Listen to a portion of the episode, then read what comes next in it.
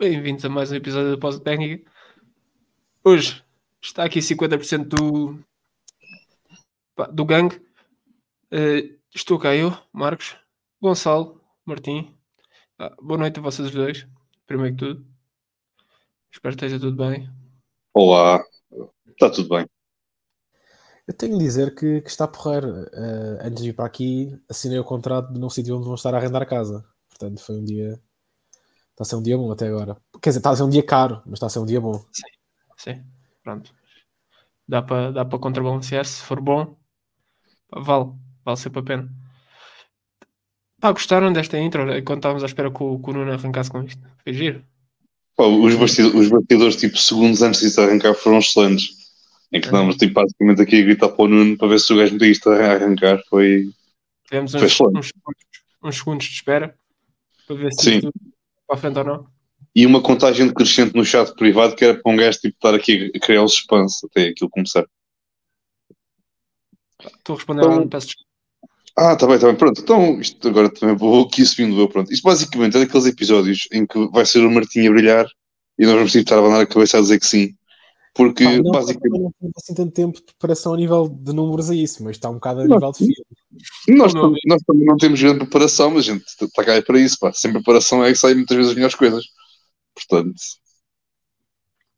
Portanto, isto hoje basicamente, Marcos, é para falar tipo, de jogadores que basicamente a malta acha que eles estão horríveis, mas nós temos ali aquela restia de esperança que aquilo pode dar resultado.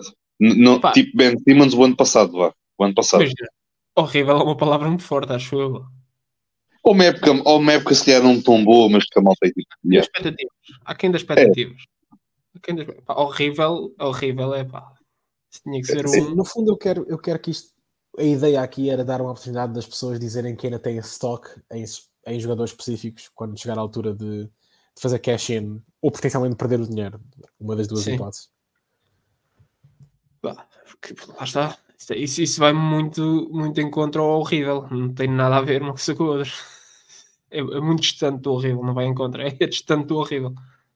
E se o gajo for mesmo mau, ninguém tem stock. A não ser eu que tenho stock em certos jogadores, como o Tanazis. Bastante, bastante.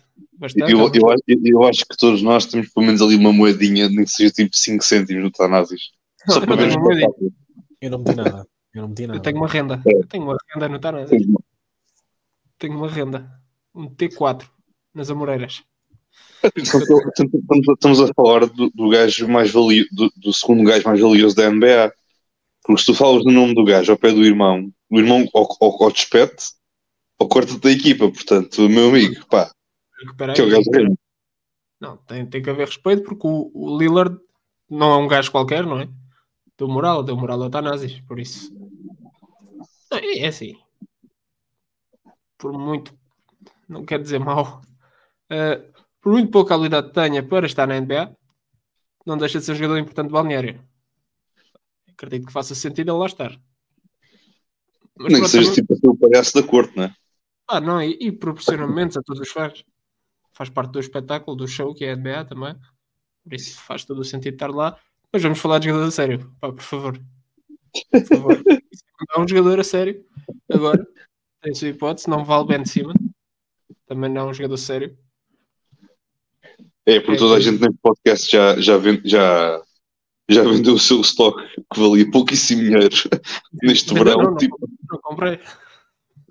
Eu, tenho, eu, tenho, eu já vendi tudo, já não, já não, já não confio naquilo, já não. É. Não dá-se pena. Ora bem, então. Tens tu, Gonçalo? Olha, até posso ah, posso começar eu também muito, muito rapidamente. Pronto, também a lista não é assim muito, muito extensa. Obviamente, o primeiro assim, jogador que me vem aqui um bocadinho à cabeça um, foi um bocadinho uma, uma liability o ano passado em playoffs, uh, principalmente e apenas na primeira ronda de playoffs uh, entre os Cavaliers e os New York Knicks. Uh, estou a falar do, do, do Isaac Okoro, que Obviamente, defensivamente, é um jogador, é, é uma boa peça defensiva, porque muitas vezes é ele que está encarregue de, de, de um dos melhores jogadores da outra, parte, da outra equipa, uh, obviamente também dependendo sempre do matchup que tem, de, neste caso do adversário que, que os Cavs estão a, a enfrentar. Uh, mas tenho o Okoro porque é tal questão. O ano passado foi um bocadinho uma liability, porque obviamente o seu lançamento de 3 pontos não era, assim, não era, não era respeitável, porque inclusive davam-lhe a oportunidade de lançar e muitas vezes aquilo não, não, não, não acontecia, não, não, encaixa, não entrava a bola. Uh, e assim, fui mesmo assim com um bocadinho de esperança, porque acho que ele, eu acho que ele o ano passado e o Martim mandou-me isto durante o, durante o dia, depois também na altura também com o grupo do, do WhatsApp sobre o Ocor, eu acho que andava ali a, voltar a, a lançar a volta de 30% na, na época passada e depois em playoffs também foi na mesma ordem. Estava com um bocadinho de expectativa que este ano subisse um bocadinho mais, não para 40%, nem pouco mais ou menos, mas pelo menos ali para uns 33, 34%, talvez 35% para poder ter aqui um lançamento um bocadinho mais, uh, mais respeitável. Obviamente que agora, de momento, daquilo que, uh, que o iTest diz respeito, uh, parece estar um bocadinho melhor, mas a verdade é que a estatística também acaba por não comprovar propriamente um crescimento, uh, seja como eu esperava e como muita gente o, o esperava. Mas pá, tinha o acordo porque acho que mesmo assim melhorou, foi, ele seguramente melhorou de um ano para o outro, mas não foi aquele improvement que se calhar uh, estaríamos à espera ou que eu estaria à espera.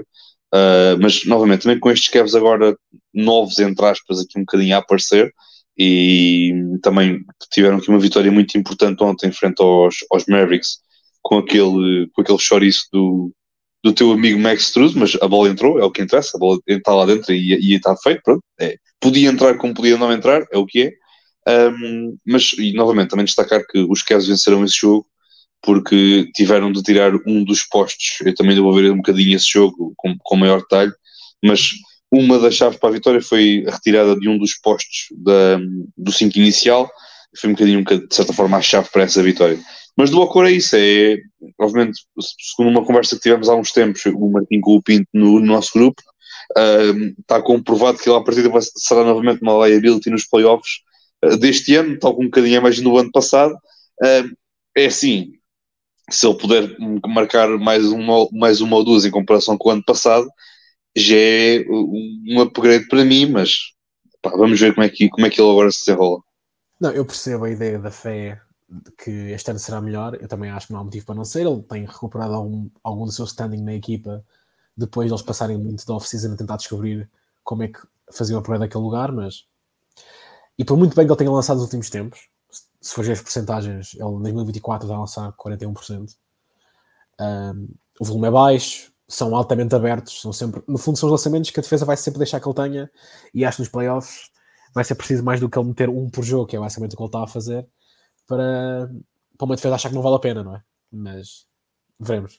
Não quero estar aqui a dizer tipo, não, estás errado. Mas, mas simplesmente eu estou mais. Ele, ele, ele basicamente tem aqueles lançamentos tipo, tipo Vanderbilt, que é queres lançar? Então, força, a gente fica aqui à espera da bola e pronto, e depois chega para o sol e por muita utilidade que o Vanderbilt tenha tido em momentos, ainda não está provado que ele consegue jogar nos playoffs quando a lei voltar lá. Ou para esse tipo yeah. de jogos, Se a lei voltar lá, atenção. Se, se a lei voltar para lá, não é? Exatamente. Se o play tiver de passar por nós, lamento. Quer dizer, não, espera aí. A lei, a lei vai lá estar. A lei vai estar nos playoffs. Sim, uma, é, equipa, uma, uma, equipa de LA, sim, sim, sim. A equipa da LA vai lá estar. Pelo menos uma equipa da Califórnia vai lá estar. Pronto. Que... Duas. duas. Eu vou arriscar com duas. Eu vou arriscar duas. Epá, eu, é assim, eu, eu não vou dizer que tipo, há, com confiança que é Sacramento, porque a própria luta ali pelo. Não, estou a falar agora da luta para o primeiro lugar, porque é uh, OKC, é o Timberwolves, Nuggets, Denver e, e os Clippers, neste caso são quatro equipas, não são cinco, são quatro equipas, porque depois fora isso, do, do quinto até ao oitavo lugar, uh, é, é, está a ser uma, uma guerra aberta quase, em que tens Chance, tens Mavericks, tens Kings, tens os Pelicans também. Eu não, eu, eu não consigo meter a confiança Sacramento na logo tipo em playoffs porque epá, pronto, uma, duas derrotas seguidas ou uma derrota e uh, vitória de outras equipas pode, tipo, podem cair logo para o oitavo lugar. Uh, mas por isso é que eu estou a dizer, tipo, pelo menos uma equipa da Califórnia vai, que são os Clippers. Através do play-in, alguma da Califórnia vai entrar, porque até o play-in pode muito bem ser metade de equipas da Califórnia, percebes? Exatamente. Sim, sim. Ou três é. quartos, ou três quartos cada três, quartos, três, quartos, três quartos de equipas da Califórnia vou entrar duas. Yeah. eu, olha, eu acho que os Clippers até deviam fazer uma cena. Era perder jogos de propósito para termos ali um play na Califórnia. Pouca viagem, o pessoal está ali tranquilo. Pá. Olha, o Green não se chateava. Que ele diz que se incomoda muito. Chegou a dar uma entrevista dessas, por isso era fixe. Era um conceito fixe. Bem, Gonçalo, deste o ao coro. Martim, tens algum jogador? Tem alguns. Um jogador agora. Assim, tipo. Um jogador agora. Eu vou, eu vou fazer aqui um pack 3 em 1, porque Olá. no fundo são os três rejeitados dos Suns. Eu, eu ainda sou uma pessoa que acredita que existe valor nestes jogadores. O Yuta Watanabe era uma das contratações que eu estava mais entusiasmado. Acaba por ser trocado ah, neste, neste dump gigante que eles fizeram pelo Royce O'Neal. E, e a verdade é que realmente este ano o lançamento não tem entrado, mas os últimos três ele estava a lançar sempre de forma consistente. Foi um dos melhores catch and shoot players da liga o ano passado. É normal que haja anos em que os jogadores tenham, tenham alguma falha. O próprio, o próprio Duncan Robinson é um, é um dos casos mais gritantes de um ano que é uma aberração no meio de uma carreira consistente. E eu acho que o Utah não tem nenhum motivo para não poderem contribuir no futuro com naquele papel de catch and shoot guy, que tem algum tamanho, portanto pode jogar qualquer posição de forward, um, dado mais spacing. Acredito que isso ainda existe, está nas, está nas cartas para ele. Uh, eu ia falar um bocadinho, se calhar, também do Keita Bates Diop, mas honestamente, aquele que eu quero gastar tempo a sério não é ele, é o Jordan Goodwin. Eu não percebo o que aconteceu com o Jordan Goodwin. Eu não percebo. O Jordan Goodwin estava a jogar bem. Tipo, eu percebo que eles sentem que querem mais tamanho para conseguirem defender jogadores de posições mais, mais variadas e um jogador que ofensivamente consiga castigar quando a bola vai para ele depois de haver uma pressão, seja um, um double team ou um edge forte num- numa das estrelas.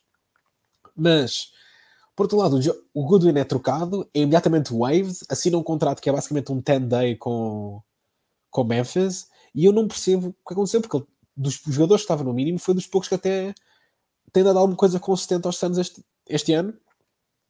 Óbvio que escolheram outras opções para o papel defensivo, o próprio Royce vai passar a, a assumir muito mais esse papel, e é maior, e tem, pode defender jogadores com mais acima. Não percebo que ele tinha de fazer parte da troca, no entanto, acho que havia outros fillers, não percebo que nenhuma equipa o quis, e, e eu ainda acredito, eu ainda acredito no Jordan Goodwin. No fundo, essa era a minha principal mensagem.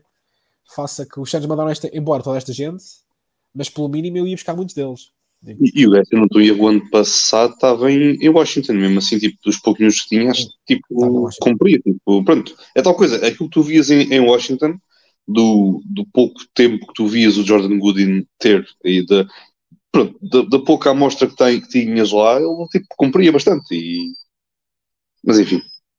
É, tipo, é daqueles jogadores tipo o Delon Wright, tipo, fazendo agora, pronto, puxando ali um bocadinho para a equipa do Marcos, porque o Delon Wright também era tipo daqueles jogadores que, pá, que precisavas de ver numa equipa mais a sério, porque sabes que o gajo tipo, é, um bom, é um bom base defensivo, uh, dá-te uma boa consistência ali no, no- na, na defesa, e pronto, precisavas de ver noutro, noutro contexto. E o Goodwin, nesse caso, sim, nos Suns era naqueles minutos sem, sem Bill, quer dizer, sem Bill, quer dizer, são mais minutos com, com, sem Bill do que com Bill, mas pronto, vocês percebem o que eu quero dizer.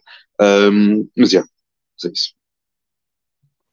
Sim, e não vai ser o último base defensivo que eu vou mencionar hoje, porque se eu, se tenho, se eu tenho um fetiche com os jogadores da NBA, são bases primariamente defensivos, não, vou- não, não há maneira de mentir.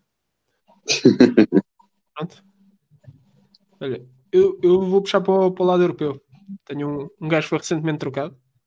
Uh, saiu dos Oklahoma City Thunder para o Charlotte Hornets e magicamente já é o melhor jogador que passou naquele franchise.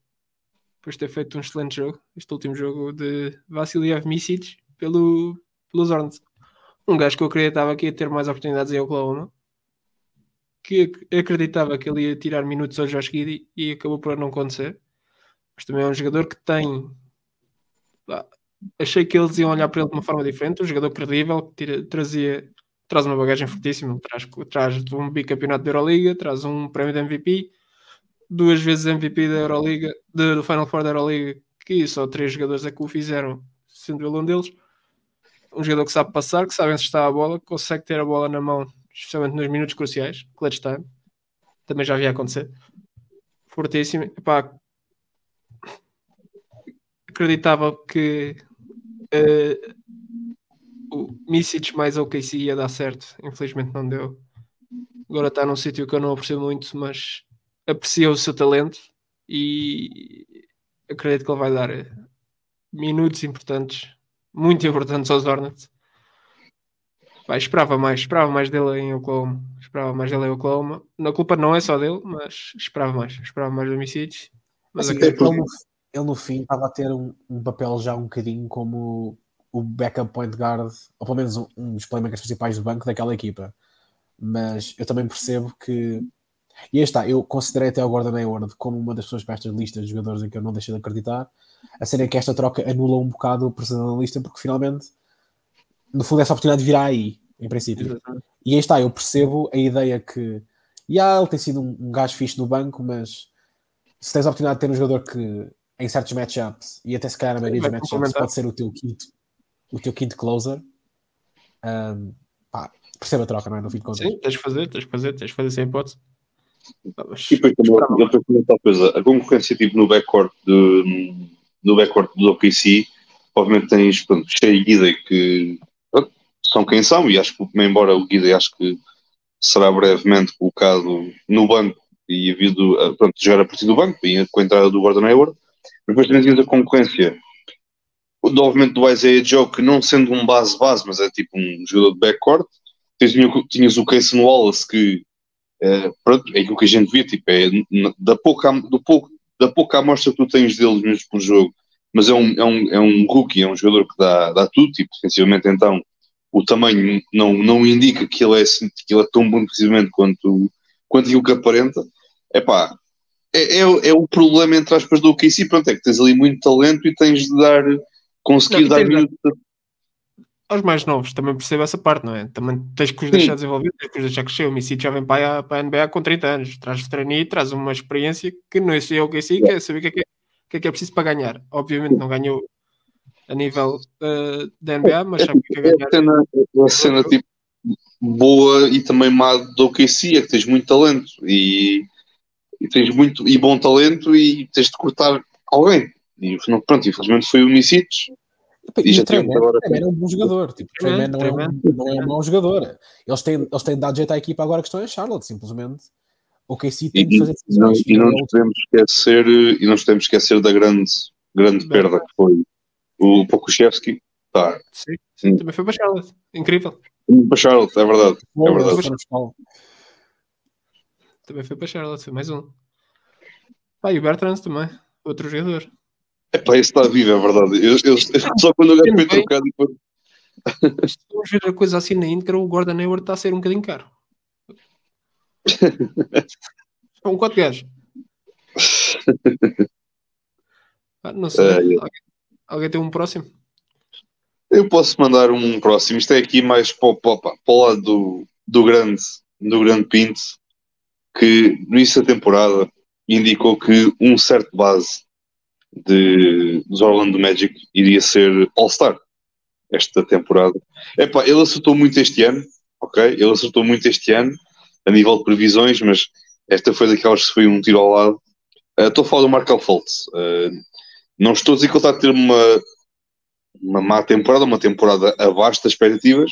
Obviamente também aqui as lesões foram também aqui um fator para, para, para pronto, este desaparecimento, entre aspas, do, do Markel e depois também o, reaparecimento, o surgimento de um, um Jalen Suggs também provocou aqui um bocadinho esta provocou aqui também um bocadinho esta, estes menos minutos, este menos espaço para, para o Markel.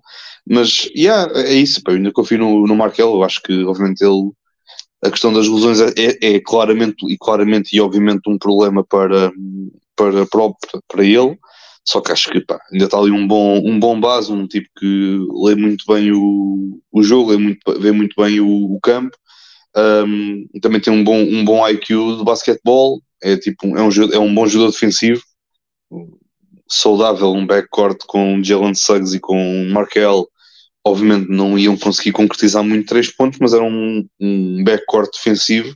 Que eu tinha muito gosto em ver e gostava muito de ver mais com, com maior frequência. Um, mas pronto, depois com a lesão de um ou a lesão do outro, depois acaba por não ser por não ser possível, mas é isso. tipo, Não vou dizer que ele pô, não vai ser All-Star, atenção, não, é? não quero estar aqui a, a puxar no, no take do Pinto, um, mas, mas pronto, é, é daqueles jogadores que, que ainda tenho um bocadinho mais esta esperança por, pá, por aquilo que ele passou, porque também teve, foi ali um bocado ostracizado ali em, em Filadélfia por eh, mil e um motivos. por não lançar, exatamente. E epá, malta que não lança na NBA há muita e também não deixam de ser bons jogadores por causa disso. E, mas é isso, é só mesmo essa menção ao, ao Markel. Martim, que manda aí. Sim, tranquilamente. Eu vou.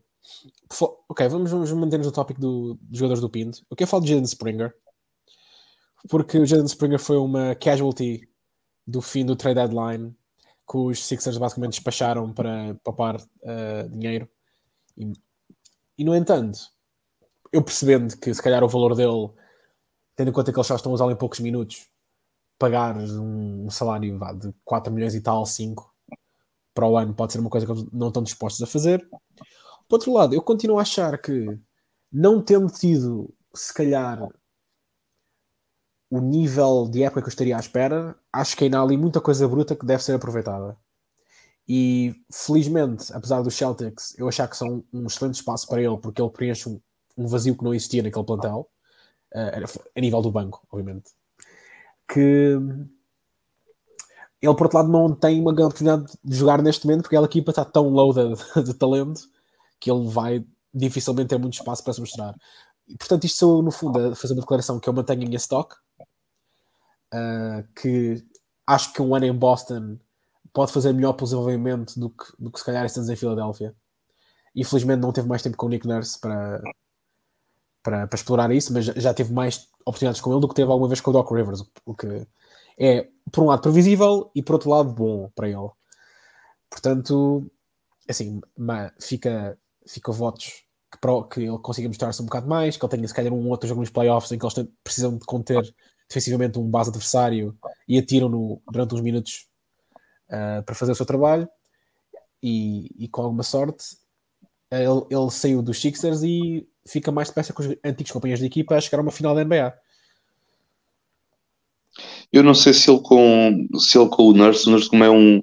Eu não consigo avaliar as capacidades do, do como um, um player development coach, porque, pronto, obviamente está a trabalhar com malta que já está tipo no seu prime, mas acho que, pá, acho que mesmo as vibes que o Nick Nurse estava a transmitir sobre o, sobre o Springer e, e não só isso, mas também as vibes de Philadelphia sobre o Springer, é pá, eu acho que o Nurse estava mesmo a gostar muito de, de, daquelas, daqueles minutos do, do, com o Springer em, em, campo e acho que era tipo, é, é tipo, eu gosto essencialmente era, é aquele, é aquele, não vou dizer que é tipo um Casey Wallace, porque acho que o Casey Wallace não, é, eu acho mesmo que tipo, para todo o talento que eu vejo nele, eu acho que o Springer nunca chegou a maturar para dizer, ok, ele está ao nível deste tipo de. Sim, porque acho que é tal coisa, acho que faltou muito, é, eu acho que faltou muito aquele, como tu, já, como tu tocaste, aquele desenvolvimento inicial feito por um certo treinador que não o Nick Nurse, mas o senhor que estava lá antes, que, epá, pronto, ficas aí na G-League e queres e pronto. Mas... Respeito ao homem, realmente é, parece uma parceria perfeita entre treinador e tipo de jogador, mas um, olha, é o que é. Eu, eu, ainda tenho, eu ainda tenho nomes. Eu vou, antes de dar de volta à palavra, eu só quero mencionar muito rapidamente o Usman Garuba, porque este espanhol é alguém que eu estava cheio de fé quando os Rockets fizeram o draft, do potencial que ele tinha como. Desculpem. E saúde e saúde. Pronto, uh, duplo saúde. Ah, se o nome eu já falo do Garuba enquanto eu acabo de espirrar, desculpa lá. Bem, então, Marcos, queres de, de tu algum nome ou vou eu? Tenho, tenho. Olha, eu vou sair da Sérvia para a Bulgária ou em termos de NBA, North Carolina para a Califórnia, Sasha Vezenkov. Um jogador. Okay. Olha, aí, por acaso é interessante. A imagem do nosso, do nosso Nemias, com o que se passa em Boston, eh, em termos de elogios, muito elogiado, tudo muito giro. Contamos com ele, contamos com ele. Não contam com ele. Não contam com ele ou contam um pouco com ele, sendo ele um jogador que tem 35 jogos feitos esta época, 440 minutos, 12 minutos por jogo, eh, com tendência a descer. Lança 44% de campo, 38% de triplo, que não é nada mal, sendo ele um jogador, um bom catch and shooter. Não, dribble, eh, dribble não é com ele, mas ele é um jogador sensacional no catch and shoot, consegue lançar a bola, criar o seu lançamento.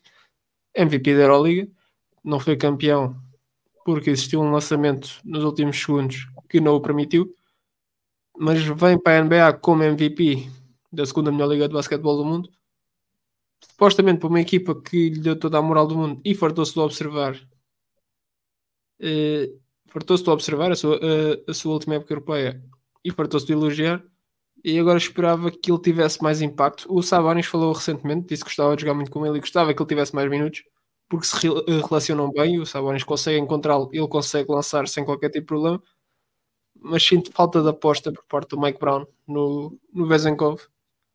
Vai não, não, não, sei se é um gajo que encaixa muito, que encaixa bem no que o Mike Brown quer do ataque de Sacramento. Não sei. Pois o Mike Brown, é assim, o Mike Brown quer, quer pace, quer um ataque rápido. Tu com o Vezenkov vais é, é um tipo aos tempo.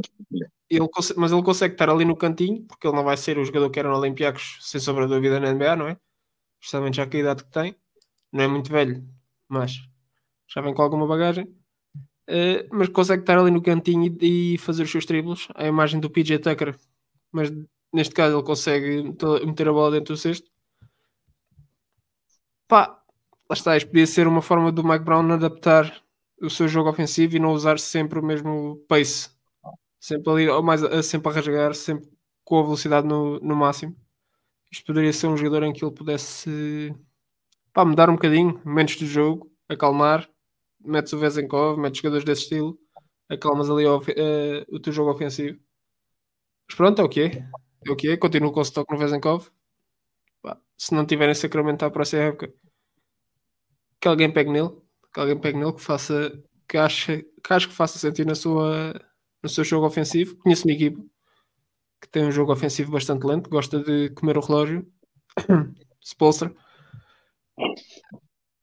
Mas pronto, mas pronto, é pá, continuo com stock no Fezenkov e, e espero que ele fique, fique na NBA que receba os, os 20 milhões a que, a que tem direito. Bem, olha, eu vou manter, vou, vou Tá, já que estás em Sacramento, eu vou manter lá um bocadinho. Uh, vou tocar um bocadinho o Kevin Werther. Um, aquilo que se está a ver do Kevin Werther está a ser, novamente, aquilo que tem sido um bocadinho o, o resumo dele, daquilo que tem sido a sua estadia na NBA desde que foi draftado pelos Atlanta Hawks.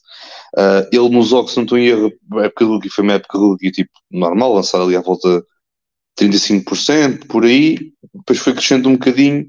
Teve depois uma, uma temporada uh, em que lançou 40%, teve uma temporada em que lançou 30%, tipo um, um, um deep down enorme, tipo numa época para a outra, em que ele estava a lançar muitíssimo bem 3 pontos, e na época a seguir que não correu bem, uh, acabou por ser contratado, se não estou em erro, por Sacramento, eu acho que não foi por troca, foi mesmo contratação em, na free agency, se não estou em erro. Agora não estou, agora não estou bem recordando, não, não sei se não foi uma troca, agora não tenho bem certeza. Não, eu acho que ele foi, foi free agent. Foi free agent, não foi? foi Pronto.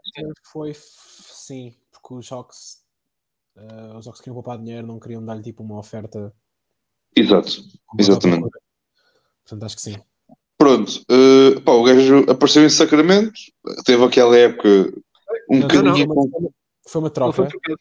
Foi trocado. Foi Pelo meu jogador favorito, Mo Arcless. Ele foi trocado basicamente numa salary dump. Exatamente.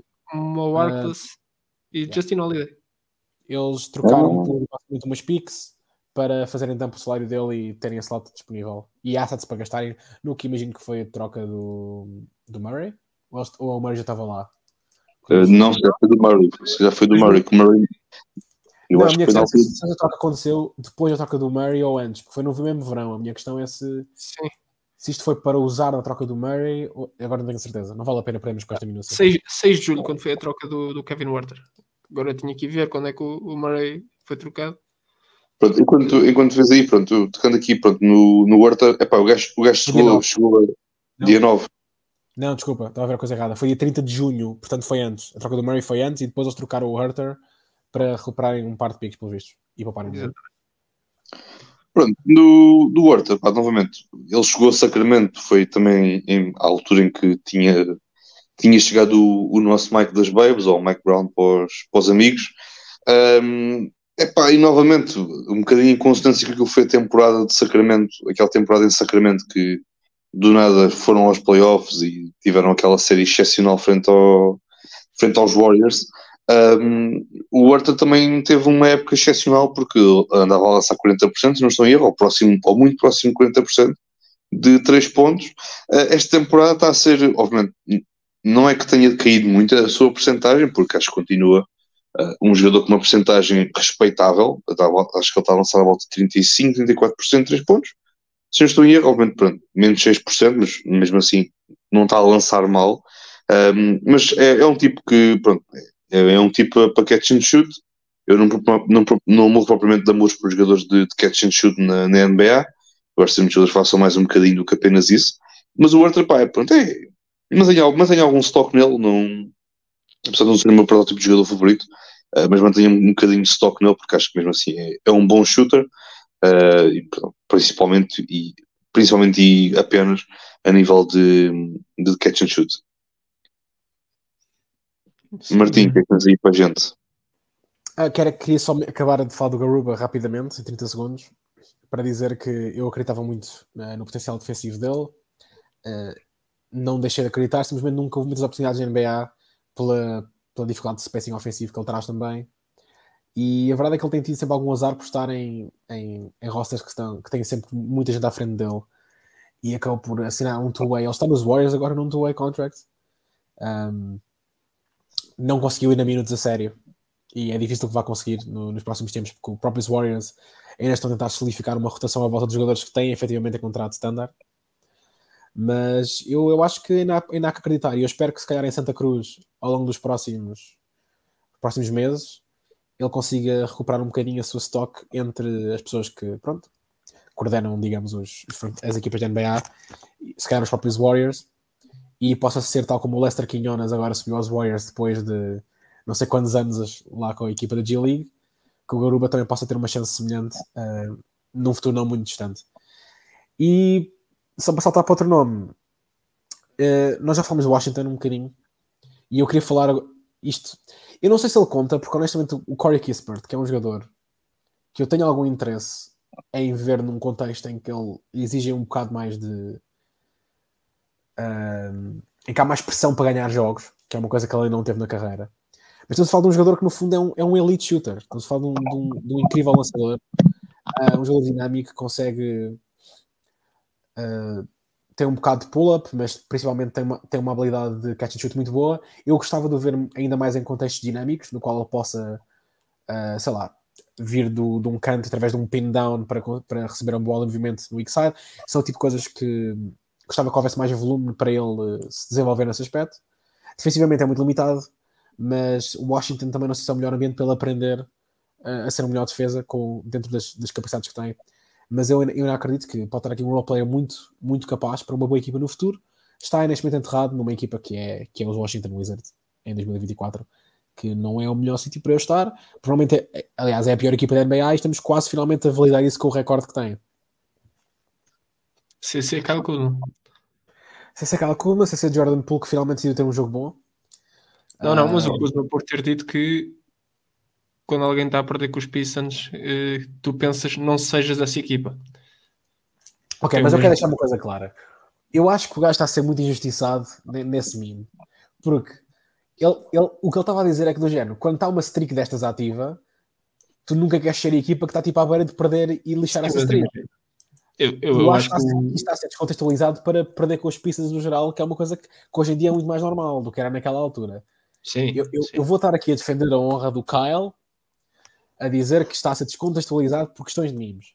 Epá, eu não, eu não vou defender porque ele está muitas vezes no Twitter. E ele muitas delas. Está, está muito, no Twitter. Pá, às vezes fala muito bem, fala muito bem, sim senhor. Outras vezes só diz é merda. Sim, pá, incrível. Pá, Mas isso, isso é verdade para todos nós que estamos no Twitter. Sim, sim, sim. sim. Epá, completamente. O NBA Twitter é a cena mais, aberra, uh, mais aberrante que eu já vi. Ninguém gosta de basquetebol no NBA Twitter.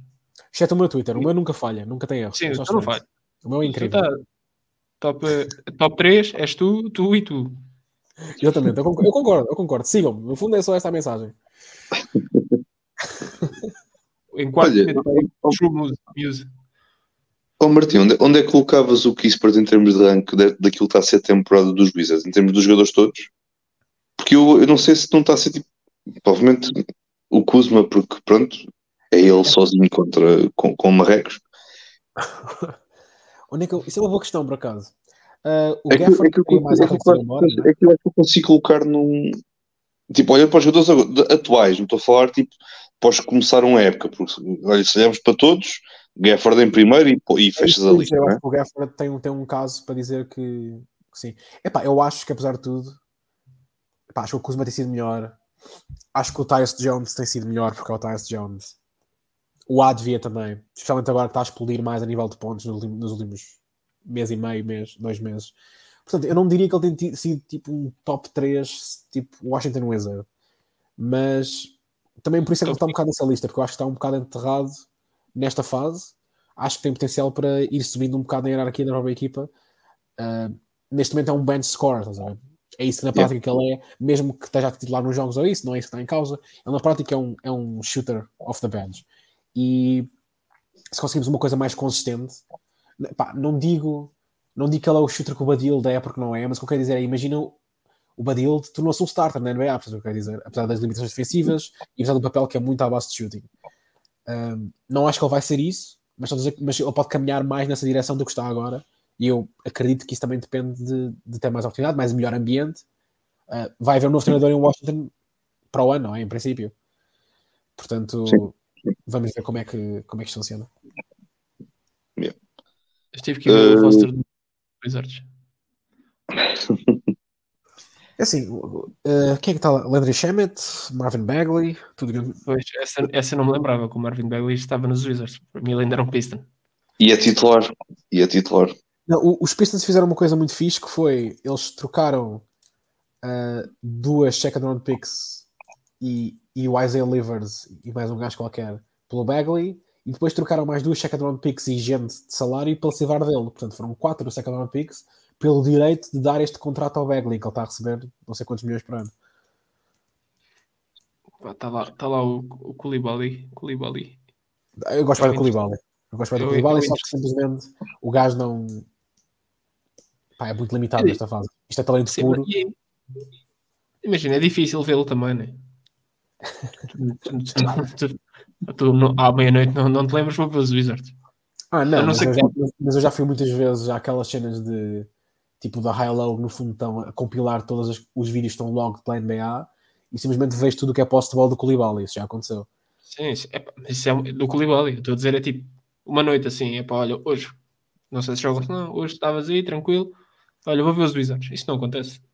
Não, não acontece. Não acontece. Não acontece. Isso é que eu acho que é difícil ver o Koulibaly. Ai, ai. Bem, olha, eu vou, vou manter em, em Washington também, vou tocar muito rapidamente no nome que o Martim já, já mencionou, um, que é o, o Danny Advia. Uh, pá, por- pronto, novamente, está a ter agora mais minutos, agora está ali com, está ali com, uma, com acho que está lesionado desde o dia 23, portanto foi desde basicamente uh, final da semana passada. Um, epá, pronto, é, acho que ele vai estar eu acho que a malta, ano após ano, está a perder um bocadinho de, de stock e um bocadinho de esperança no Dani Asio por tudo aquilo que ele. ehm, porque aquilo que a malta projetava para ele, tipo, no futuro. Obviamente também o contexto não ajuda, porque, novamente, entraste numa equipa enquanto tinhas. Eu acho que quando ele entrou, eu acho que ainda havia John Wall e Bradley Beal na mesma equipa, se não estou em erro. Eu, eu quero. Eu agora não tenho bem a certeza. Eu acho que ele foi draftado. Não, não. Eu acho que ele vai para lá com o Westbrook. Já, já só com o Bradley Beal, se calhar. Na troca o Westbrook. Não, ele joga, ele joga com o Bradley Bill, isso joga. Sim, ele está lá com o Westbrook e com o Bradley, é nesse ano, sim. Exatamente. Então é isso aí. É isso. Uh, pá, pronto, novamente, não tinha muito espaço porque tinha estes, estes dois que pronto, é, são um bocadinho bola ao menos, não é? Porque basicamente eram eles que coordenavam ali tudo, todo o ataque.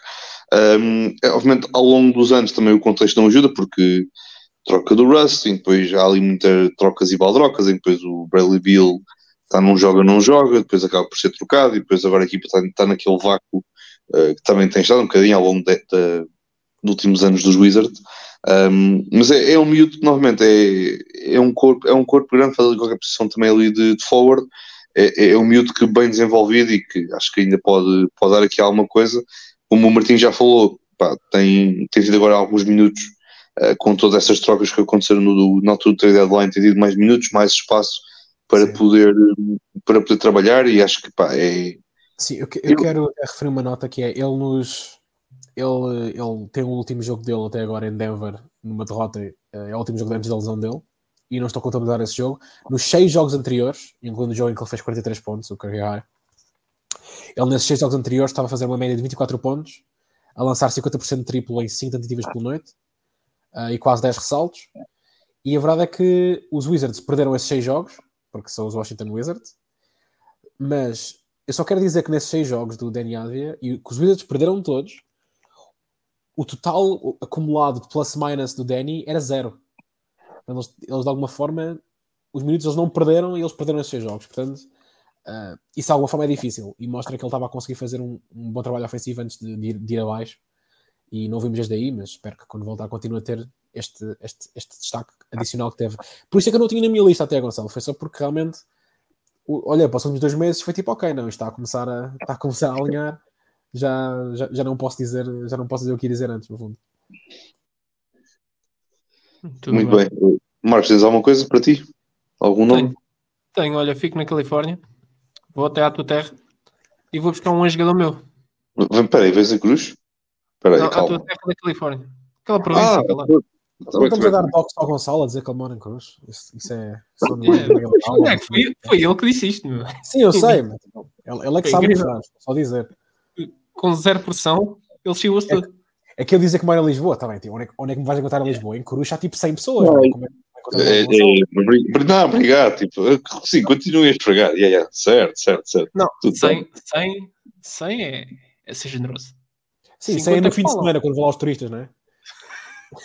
No, no, aí, passa, passa, aí passam de 100 para 100, assim, passam de 100 para 102. Pronto, ok, tchau. 100, 100 para ir à piscina. Não, olha, vou buscar o, o, se não me engano, agora é o número 3 em L. Não, número 3 não é nada, esse é o ID. Número 2 em L. Ou número 7. Número 7, Gabe Vincent. Gabe Vincent, o meu mano Gabe Vincent. Ei, blow blow. Não, não é blow Ele, ele, ele não jogou este ano, não é? Está tudo em 24 não. E 24 não.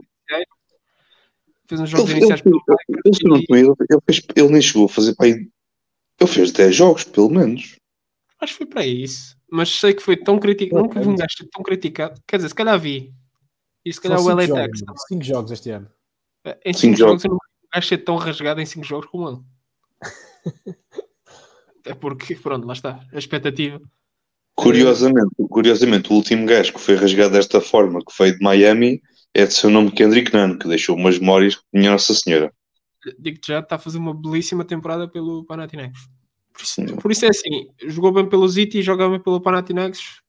Gabe Vincent está aí pelo mesmo caminho, o, de, o denominador é o mesmo. Então quer dizer que o Gabe agora vai tipo Olympiacos. O Panathinaikos? Quem sabe? Nunca se sabe. Não, opá, olha, eu acho que foi um jogador demasiado criticado, sendo a vossa fanbase demasiado dura com, com os jogadores. O, o próprio Patrick Beverly disse, mas não são as minhas palavras, porque ninguém esperava que o Patrick Beverly espetasse 30 pontos por jogo foi o que ele disse, assim resumidamente. Uh, pá, mas a expectativa criaram muito à volta dele, depois dos playoffs que teve, teve um overperform incrível, jogou muito bem, fazia sentido no sistema do Spolstra. Pá, não sei que expectativas é que tinham dele, sinceramente. Já tinha visto aquele Gabe. Aquele Gabe é o Gabe normal, é o Gabe a que eu estava habituado. É o Gabe que faz sentido e que me vai safar uns jogos. Assim, e a expectativa que tinha para o gajo era pronto, dele assumir inicialmente o lugar de Deep Sixth Man depois ao longo de temporada evoluir para um starter no lugar do D-Low e dá-te ali mais, mais, defesa que o D-Low dá, porque é um tipo mesmo assim. Pronto. É assim, no fundo a ideia era. Pá, válido ou não, a ideia era fazer uma upgrade ao Dennis Schroeder. Essa sim. era a ideia do evento. Sim, sim. Mas não foi, propriamente um, não foi propriamente um upgrade para tu dizeres tipo, melhorou. Não, melhoraram. Foi tipo, ok, tiraste um gajo que era bom no point of attack uh, e foste buscar um gajo que é bom no point of attack. Portanto, não houve ali propriamente. Houve um upgrade, mas não houve um upgrade. Tipo. E é, é como tu disseste, é, é tentar buscar um substituto sem perderes nada, basicamente. O upgrade era no sentido em que o Dennis quer receber algum dinheiro por causa de uma webcam em LA e o Gabe traz-nos ao menos mais spacing e uma certa habilidade de pull-up que o Dennis não tinha O Dennis era mais um gajo que, como o LeBron e como o Reeves, e isso estava tá, tá, sempre a procurar chegar à paint, fazer drives, kickouts ou tentar finalizar. Aqui tinhas uma dimensão diferente, mais, mais exterior, tentar abrir um bocado o espaço. A cena é que ele não joga, portanto também não. Mas não vai abrir nada. Não, não, não, sabemos ainda, não é assim que jogos não conta. Sim, sim, tinha uma amostra pequena, mas pá, muito criticado e acredito que ele consiga dar a volta por cima. E espero que façam bom proveito deste aí na Califórnia. Não, não, não façam o que fizeram ao Kendrick Nunn. Coitado do meu mano. Coitado não, não, não apenas a receber milhões. Coitado, não coitado é. Nunca mais, nunca mais soube nada a nível da timeline dele, se quando é que está uh, alguma coisa prevista pelo. Eu, acho, que, eu, eu, nunca mais ouvi nada, nunca mais ouvi nada. Não. Eu acho que ele também não quer saber, sinceramente. É tipo a ser Sim, está a ser mid-level, está bem, está bem. Ele foi que 30, 33 anos, né? Ou 32 anos? Não, não ele, ele, ele está com mid-level, ele está com mid-level, é a volta ali de 7, 7 milhões e qualquer coisa por ano. É, é, é por aí. Ah, se calhar é, não tenho certeza. Não, ele, ele 10 milhões não recebeu, 10 milhões não recebeu, porque os Lakers não tinham, tinham a biannual, tinham a mid-level, tinham ali uma série de, pronto, de exceptions, porque os Lakers estavam... 10.5 milhões este ano. 10,5, pronto. Então, ah, pera, pelo menos foi o, o Torian Prince, ou como se qualquer, foi assim uma coisa do género, foi isso. É isso, é isso, é isso. 10,5, 11, 11,5. 33, 3 anos. É, é, um, contra, é um contrato trocável, mesmo que não que acabe depois por não darem nada, é um, é um contrato trocável, portanto. Daqui a dois anos troco-te uma second rounder por ele. Enfim. Um, não, e, depois, depois deste verão vou receber o Caleb Martin, que já também ver que o gajo vai, vai, vai para os Lakers e enfim. Um, mas pronto, o que é que eu tinha aqui para tocar? Olha, eu vou já aqui despachar dois, dois marmelos de, dos Pelicans, um que eu sei que o Martim tem, porque pronto, foi dos poucos que tínhamos em comum, e o outro, o Martim acho que não, que não tem, aqui é a dupla de Trey Murphy e Dyson uh, Daniels. Obviamente o Trey Murphy, é pá, é um excelente lançador de 3 pontos, teve uma temporada excepcional de 3 pontos o, o, o, ano passado. Se não estou em erro, acho que ele foi ao 3 point contest, tipo, pronto, das poucas alturas que eu acho que é saber do All-Star, o gajo foi, apareceu lá, tipo, foi lá para, para, ir passear um bocadinho à excelente cidade de Utah, um, whatever the reasons are, e as vantagens que sejam ir passear a Utah, uh, mas teve uma temporada excepcional de 3 pontos, este ano uh, eu acho que ele começou a temporada, mas depois teve, teve, uma, teve uma lesão que, que o deixou de fora durante, durante algum tempo, se não me erro. Temporada, acho que foi no training camp, uh, logo desse género, em que ele vai abaixo. E, e, é uma pena, porque aí está, havia a ideia que vinha um breakout year depois do fim do ano passado. Yeah. Uh, e podes dizer, pronto, podes dizer, podes dizer o que é que tem sido, na verdade, o, é, tem sido um bocadinho, tem sido um bocadinho para, pronto, uma, temporada a nível de 3 point shooting um bocadinho, um bocadinho não, muito abaixo daquilo que se, que se estava à espera. Ah, mas como vocês estavam, como tu e o Pinto também estavam a falar na altura, e eu tive que acompanhar a conversa, acho que foi mais pela questão de, a, a nível da sua recuperação, ah, não recuperação em si, mas a recuperação tipo dentro de campo, obviamente a nível de lançamento. É uma questão de ajustares depois de uma lesão que afeta a tua base e, portanto, afeta a tua mecânica de lançamento. É normal que haja um ano mais complicado em que. Aí está, já falámos de outros casos, já falei do Utah, falou-se de Duncan Robinson, falou-se de jogadores que têm anos abaixo do previsto. Não acho que seja diferente. O Trey tem cartas dadas noutros anos, simplesmente. Uh, este está a ser o que é. Aliás, ele. ele é, e só para quantificar isto de alguma forma, segundo as, minhas, para as previsões que eu tinha para o lançamento dele, e as previsões têm a ver com o histórico e a, e a dieta de triplos que ele tem no que toca ao, ao, com, com de ação, ou se tem um, um defesa em cima ou não tem.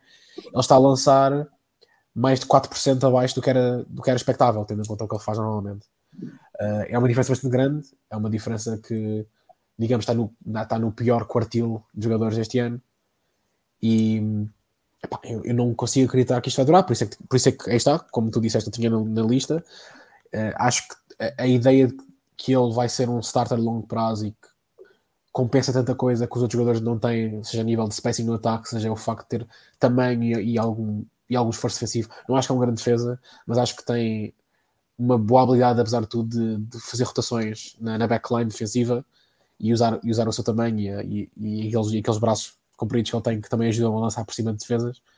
Portanto, há, há um papel muito óbvio, muito claro. A esperança é que ele fosse realmente um starter ao lado do Ingram e do Zion mas uh, acho que para vermos esse tipo de produção temos de esperar mais, mais uma off-season, se calhar. Sim, epa, e, e, opção, e vai ser muito curioso agora ver estes Pelicans, porque eles neste momento, obviamente, uh, não têm Alvarado porque andou a, a, o anão andou à porrada com, com o grande Thomas Bryant, não é? Eu acho que andar uh, à porrada é um bocado forte, essa palavra. Pronto, tipo, a dar tipo. Pois, pronto.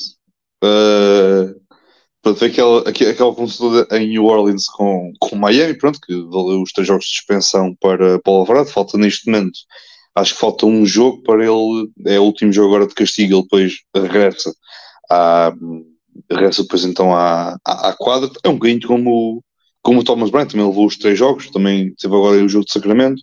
Teve este último agora em, em Portland e acho que é mais um. E depois então é que volta a, pode voltar a jogar, se não estou em erro.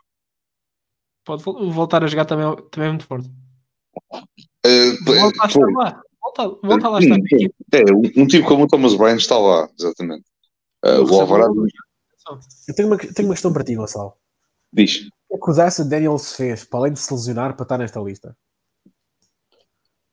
Epá, é mesmo mais uma questão de que eu acho que o gajo devia ter mais minutos do que aquilo que, que tem, é só mesmo para dar essa, essa pequena menção. Uh, pronto, obviamente é tal questão, é, é aquele base que não te dá lançamento, porque ele tem um bocadinho o tratamento ao coro ou o tratamento Vanderbilt, que é se quiseres lançar, estás à vontade. Ou o tratamento deixa... Herb Jones, que é o problema neste caso da equipa. Exa não, exatamente, o Herb está exatamente aquilo, o inverso que a gente estava à espera, que é o Herb com aquele lançamento pouco respeitado, e o gajo me está a fazer uma temporada a nível 3 pontos que se não está em 40%, deve estar muito próximo disso, não estou, se não estou em erro. Acho, está, acho que está nos 40, acho que está acima de 40. Nos 40, pronto. Ele está a ter montado. Ele está a ter uma temporada muitíssimo. Esse, esse seguramente era um tipo que ninguém esperava que. Ninguém esperava que fosse tão bom, mas também não me chocava se para o ano tipo voltasse uh, a uns 30, por exemplo, a uns 35. Não me chocava, porque epá, não sei se está a ser uma temporada tipo uh, anormal ou está tipo o uma está a lançar neste momento quase 9% acima das expectativas. Exato, portanto, eu, eu, normalmente não me chegava se ele baixasse aquilo para o ano baixasse para os 30, portanto. É pá, mas o Tyson é isso, é pá, é, é, é, um tipo que defensivamente dá mais garantias de um com, do que o CJ McCallum, porque obviamente o McCallum não é propriamente um, um, um gajo que defensivamente seja propriamente respeitado e é, muito, é muitíssimas vezes explorado em contexto de, em contexto de playoffs. Um, acho que o Leste devia ter um bocadinho mais minutos, não, não digo se calhar ser um titular à frente do Dyson, do, do CJ McCallum já, mas seguramente ter mais minutos e reduzir um bocadinho a workload do, do, do McCallum uh, como starter e das, pronto, tentar dividir um bocadinho mais ali os minutos Dyson e CJ, porque acho que o Dyson dá muito do, não só no ataque, mais em termos de playmaking, mas também uh, no ponto de vista defensivo, porque é um tipo, é um tipo grande e é, foi mais só mesmo que eu meti aqui. Eu, eu, até acho, eu digo uma coisa, eu acho que ele jogando mais minutos, uh, obviamente agora com a lesão é menos jogos, mas se, se ele tivesse um, uma maior quantidade de minutos, eu acho que há um argumento muito forte para dizer que ele tem sido um dos melhores bases ofensivos da NBA por minuto. Uh, acho que está ali claramente um jogador que tem tudo para ser all defensive team várias vezes na carreira. Uh, é uma questão agora de o roster dos Pelicans não é o roster que faz mais sentido do mundo, portanto eu não sei como é que isso vai funcionar, mas eu espero que ao longo dos próximos anos e mesmo já quando voltar de lesão que consigamos ver muito mais do que, do que... porque realmente a, a habilidade deste homem de ser completamente impossível de, de abanar quando está a defender a, o portador da bola uh, e, o, e o facto de ele ser realmente um jogador inteligente, consegue mapear bem o campo, consegue, consegue reagir longe da bola também não há nada que este tipo não seja capaz de fazer na defesa para ajudar uma equipa a ganhar jogos. Uh, sim, no fundo, estou só deixar mais uma ode a um jogador que eu, que eu admitidamente amo desde, que, desde, desde os tempos até do Ignite, que é de agora. E estou muito curioso para ver agora estes Pelicans com, quando tiver a malta toda saudável, porque hum, os minutos com Zion na point guard estão a ser. Uh, estão-me a deixar muito intrigado, e eu estou a gostar bastante, atenção, não é um intrigado, mas intrigado, tipo, quer ver mais, e quer ver mais disto, porque neste momento o line-up está a ser Zion, Herb, o, ou neste caso Zion, Trey Murphy, com o Herb, com o Ingram, e depois o Jonas, embora, pronto, Valanciunas, eh, depende muitas vezes do matchup que tenha, que tenha à frente, Não sei se vezes não pode ser um Ariness a titular, com o Velho Jones a vir, do, a vir do banco. Mas estou muito curioso de ver esta malta toda saudável, ver eh, qual é que é, se eles voltam à base, como aquela a, a, base de construção, entre aspas, um, e depois ver um bocadinho de forma é que é composto o resto deste, deste 5 inicial, porque a rotação portanto, é, é, é aquilo que a gente temos visto. Uh, mas estou muito curioso para ver como é que, como é que o Willie Green vai conseguir, o que é que ele vai fazer, pronto, porque estou, os minutos com o Zay na point guard estão a ser muito interessantes e estou muito curioso para ver como é que, como é que a equipa de New Orleans e o Greens vão, o que é que ele vai fazer quando tiver esta moto toda, toda saudável. Deixa-me só aproveitar este momento rapidamente para retirar um bando de gente do caminho. Uh, eu, eu, quero aproveitar para mencionar os jogadores underrated defensivamente, nomeadamente. Ok. Quantos de vocês têm uma opinião neste momento a dizer sobre o John Conchar dos Memphis? Exatamente. Uh, eu só quero dizer que o John Conchar, acreditem ou não, está em décimo em defensive LeBron este ano neste momento. Um, eu fui uma das pessoas que foi muito apologista do contrato que eles deram há, já não sei se foi há um verão ou há dois, agora não tenho certeza. Um, que parecia se calhar um bocado porque é este gajo que muita gente não, não presta muita atenção está a receber, está a receber este dinheiro. Ele está a receber este dinheiro porque é um jogador que honestamente não tem buracos no seu jogo. Uh, este ano o triplo não está a entrar de todo e isso prejudica um bocado o valor dele, sem dúvida. Ele, ele antes também não fazia muito mais do que, ok, tens um catch and shoot, marcas, lutas por salto ofensivo, fazes toda a hustle play que for preciso. E defensivamente, a verdade é que ele é bloqueios, é roubos de bola e roubos de bola no dribble mesmo, nem estou a falar de, de interseções de passe. Um, o homem é um, é, é um problema mesmo. O homem é um problema e o pessoal pode não estar a prestar muita atenção, mas também por isso é que vale a pena dizer que há stock aqui, porque isto é um jogador que tem tudo para ser uma excelente peça isto foi um tipo de jogador. Assim, eu vi pessoas a dizerem que, ah, ok, o Dylan Brooks ir embora não é um problema, porque o Conchar vai ser melhor que ele. Percebes? É, é, é, é, estamos a exagerar potencialmente, que, será que vamos falar de, do Conchar ao nível defensivo como se fala do Dylan Brooks? Pá, talvez seja pedido mais. Agora, o facto de haver gente que já sente que ele pode contribuir muito para comatar qualquer uh, falha defensiva que seria ter ao perder Dylan Brooks, e obviamente que isso era no contexto de uma equipa que este ano não existe, porque os Grizzlies foram todos abaixo de um momento para o outro. Uh, acho que tem sido, essa visão tem sido de alguma forma validada, porque no meio de, uma tragédia da época, um dos pontos brilhantes é que realmente uh, este gajo é bom. Este gajo é um jogador da NBA, este gajo tem valor e esperemos que ele possa mostrar isso em jogos que não sejam uh, lixo. Diz-me só uma coisa, ele a nível de contrato, como é que é o contrato dele já agora? Vou-te já. 3 anos, é, 3 anos 18, 18 milhões e meio a extensão. Atenção, ele acaba agora. Sim, sim, ele está agora a receber um contrato basicamente mínimo para todos os efeitos. Yeah. Ah, então, então vai entrar, vai, vai fazer efeitos a partir do tipo do verão. Ok. Sim, ele nos próximos três anos vai estar a receber todos os anos uma fixed rate, portanto não tem subidas anuais, é constante, de okay. 6 milhões e pouco. É 6 Olha, milhões e um, um excelente contrato. Eu, eu, eu gosto muito desses contratos que tipo, são aqueles contratos tipo estáveis, estás a ver? Uh, gosto particularmente desse contrato. se tu me dás um descending contract, daqueles que vão descer ao longo do ano, isso para mim é a minha droga no 2K. Isso é a minha droga, é tipo. Sempre que podes dar. Já agora, crédito ao Devin Vassell. O Devin Vassell é um desses gajos. O Devin Vassell tem um contrato descendente com os Jalen, Jalen Brunson. Jalen Brunson tem um desses. Jalen Brunson tem um contrato. Epá, e Jalen Brunson. O contrato de Jalen Brunson neste momento. Esse é o melhor, é o melhor contrato da história, meu. Fogo. Para mim, neste momento, é, é, é, é o melhor contrato da NBA. Tipo, olhando para aqueles tipo de contratos, tipo relação preço-qualidade, como a gente costuma dizer, uh, para aquilo que ele está a produzir e para aquilo que é o contrato dele e. O único yeah. defeito do contrato do Jalen é que para o ano é o último ano. Já. Yeah. Porque basicamente, como ele tem uma player option, pelo mesmo que está a receber no próximo ano, ele não tem motivo para aceitar isso. O homem vai, pode receber tipo um max quando, quando sair deste contrato. Portanto. Yeah. Lembram-se quando o Curry foi MVP unânime da NBA em 2016 a fazer a melhor época ofensiva de sempre e estava a receber tipo 20 milhões? Yeah. pois, porque se não me engano, assina, assina uma extensão bruta. Sim, porque ele, ele, não estava a receber nem perto do max que podia na altura porque foi um contrato assinado ainda com as lesões do, dos tornozelos em, em cima. Então, já, desculpa, ele, é isto é absurdo. Eu não tinha, já não me lembrava que era assim tão pouco. o Stephen Curry recebeu 11 milhões em 2015 e 2016. Pronto, os milhões de um MVP unânime. 11 acho que sim. milhões para aquela época. Só, só digo uma coisa, olhando para esse contrato, se isto não é motivo para o Gabe Vincent Paul ser MVP, não sei o que é que é. Pronto, é só isto. Pá, Epá, mano, o Curry vai receber 60 milhões em 25 26, são mais que merecidos, meu. O, é o, o gajo foi, o gajo é MVP a receber 10.6 e 11.3. Pá, que cena absurda. o, o PJ Tucker também vai estar a receber isso. Mesmo nível de contribuição, sem dúvida. Exatamente. Epá, lembras quando ele era o melhor shooter em porcentagem da liga? É por isso que eu nunca falo em porcentagens de shooting quando quer dizer quem são os melhores shooters, porque isto não basta. Acon- Aconteceu com o PJ Tucker em Miami. Pois, pois, Houve sei. um período grande que, que aconteceu. Foi interessante, pá. Foi interessante. Fala em PJ Tucker. Não é o meu jogador, mas é colega de equipa. Bones Island. Um jogador que se fartou-se de ter stock.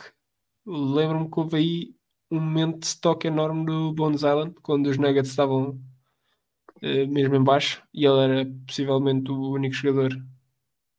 Mano, eles tinham o Aaron Gordon, mas o Aaron Gordon ainda não estava a ser o Aaron Gordon que é agora. E havia muito stock eh, investido no, no, no Busy, Busy, Busy Island, eh, que rapidamente se desvaneceu com a zanga com o Jamal Murray, pelos vistos. Veio para os Clippers à procura de se calhar minutos e espaço. E o que é que aconteceu? Não há minutos, não há espaço. Pá, com todo o respeito, se tu és um jogador que tipo está com problemas com o Jamal Murray porque queres ter uma load maior e não e, e preferes jogar tipo sem o Jokic por- porque queres mais a bola nas mãos, eu não percebo o que é que tu achas que és enquanto jogador de basquete. Eu não sei, eu não sei que, que ilusão é que tu tens sobre a tua qualidade para dizeres tipo, não, isto para mim não serve, eu quero mais que isto. Ah, mas tudo bem, é assim, para mim é só um sinal que este gajo não se pode confiar nele. Isso é um sinal para vender toda a stock. Um gajo cuja opinião dele de, do contexto de basquete é olhar para aquela equipa dos Nuggets e dizer não, isto não, eu quero ir, quero ir para outro sítio e ter mais bola na mão, pá, com todo o respeito. Com todo o respeito, ah, estás, no, estás no fim dos bancos dos Clippers por tua escolha. Pá. E acho que lá está. Lembro-me lembro que houve uma nessa época havia bastante stock espalhado do, do Bones Island, mas decisões, decisões pessoais ou o que é que tinha acontecido com o Jamal Murray, eh, desentendimentos e etc., fizeram com que ele saísse e depois conseguiu ir para uma situação agora bem pior para ele. Pá, espero que ele consiga arranjar agora uns Hornets da vida ou uma cena assim do género, uns Wizards, uma coisa qualquer, em que ele possa mostrar o, o seu talento e deixar-se de, de ideias, pensar que tipo de jogador é que é e encontrar realmente que tipo de jogador é que é. Conseguir encontrar-se. É muito difícil tu seres um jogador que, que é bastante pequeno para o tamanho da liga, que não consegue chegar ao interior, depende inteiramente de pull-ups, ah, normalmente shots relativamente difíceis, e também não é necessariamente um playmaker de qualidade para a posição dele. Quando tudo o que tu fazes é tipo, I'm a tough shot maker e tens 1,90m, uh, epá, tu tens de ser mesmo muito, muito, muito, muito bom. É a build do J.R. senão- Smith. O J.R. Smith era diferente. Epá. Smith, Porque o J.R. Smith não precisava da bola para fazer isso. Primeiro era maior que ele, sim. o tamanho era diferente. E depois o J.R. Smith não precisava da bola para fazer o que fazia. E o J.R. Smith conseguia ir para o sexto, sem problema. Sim, e claro, e quantos jogadores é que têm esse problema agora? Tipo, yeah, o Fred Van Vliet é isso, mas o gajo é muito melhor playmaker, por exemplo. É muito melhor playmaker. Está, tipo, nível, são, são galáxias de distância. Ah, o Quickly não chega ao sexto. Não, mas o gajo é muito maior que o gajo e defensivamente compensa. Tipo, este tipo de poste, este tipo de, desculpa, este tipo de bases é difícil de vingar. E eu não percebo o que é que o gajo traz que, que lhe deu uma chance. No fundo é isso. Eu não sei qual é a, qual é a visão do jogador que ele pode ser. Exemplo, ele não- é o quê? Se depois ele ser um Jordan Clarkson mais pequeno, eu não sei se tem potencial, é só isso. Sim. Pá, eu acho que é, é, é ir para uma daquelas equipas de fundo de tabela, ter as suas oportunidades e ver a partir daí o que é que, que, é que pode dar. Porque senão temos aqui mais um, podemos ter aqui mais um fim, fim de carreira na liga, pelo menos para já. Estou-me a lembrar mesmo, tipo, mesmo o Anthony Simons nos primeiros anos, tipo, é um gajo muito mais atlético. Era um gajo, é um gajo que consegue saltar do chão com uma facilidade pá, é, falta sempre alguma coisa. Tipo, não consigo encontrar uma comparação de um jogador que esteja agora na liga a ter algum sucesso que seja isto. Se calhar estou-me a esquecer de alguém. Uh, mas está é. difícil. e isso não é bom sinal, é só isso que eu quero dizer, é só isso que eu quero dizer no fundo. Ora bem, então eu vou manter-me aqui também na, na Califórnia. Uh, o Marcos já, já tocou num dos Lakers, eu vou tocar aqui noutro. Um, enquanto o contrato dele for por aqueles valores, eu não me importo nada que o gajo jogue o que anda a jogar. Estou a falar do Cam Reddish, uh, que novamente eu, como vocês sabem, e eu sempre mantive esta posição, eu entrei para esta temporada com zero expectativas sobre o Cam Reddish, portanto, se aquilo desse mal, já sabia do que, é, o que é que era, e se aquilo desse bem, epá, ficava tipo contente, mas sem levantar demasiado aqui a, a, minha animação sobre o Cam Reddish, porque eu nunca sabia o que esperar, o que esperar dele. Teve um começo tipo.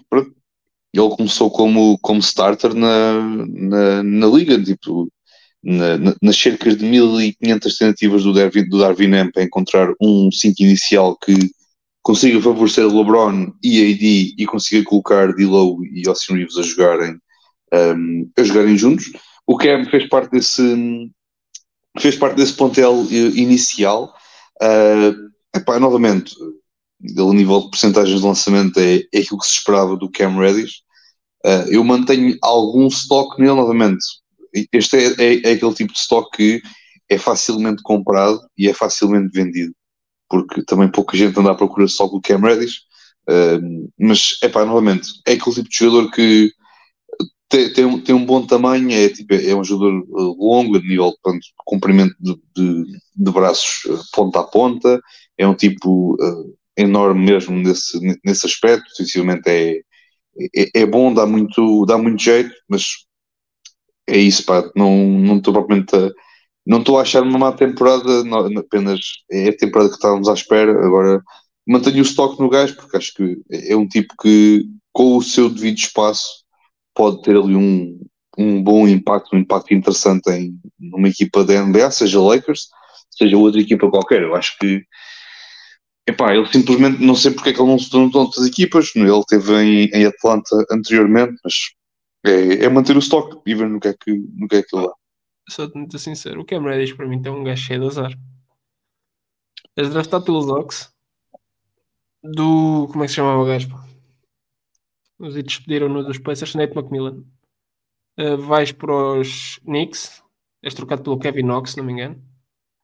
Yeah. E és treinado por um gajo que odeia pessoas com menos de 25 anos. Vais para Portland. Por favor.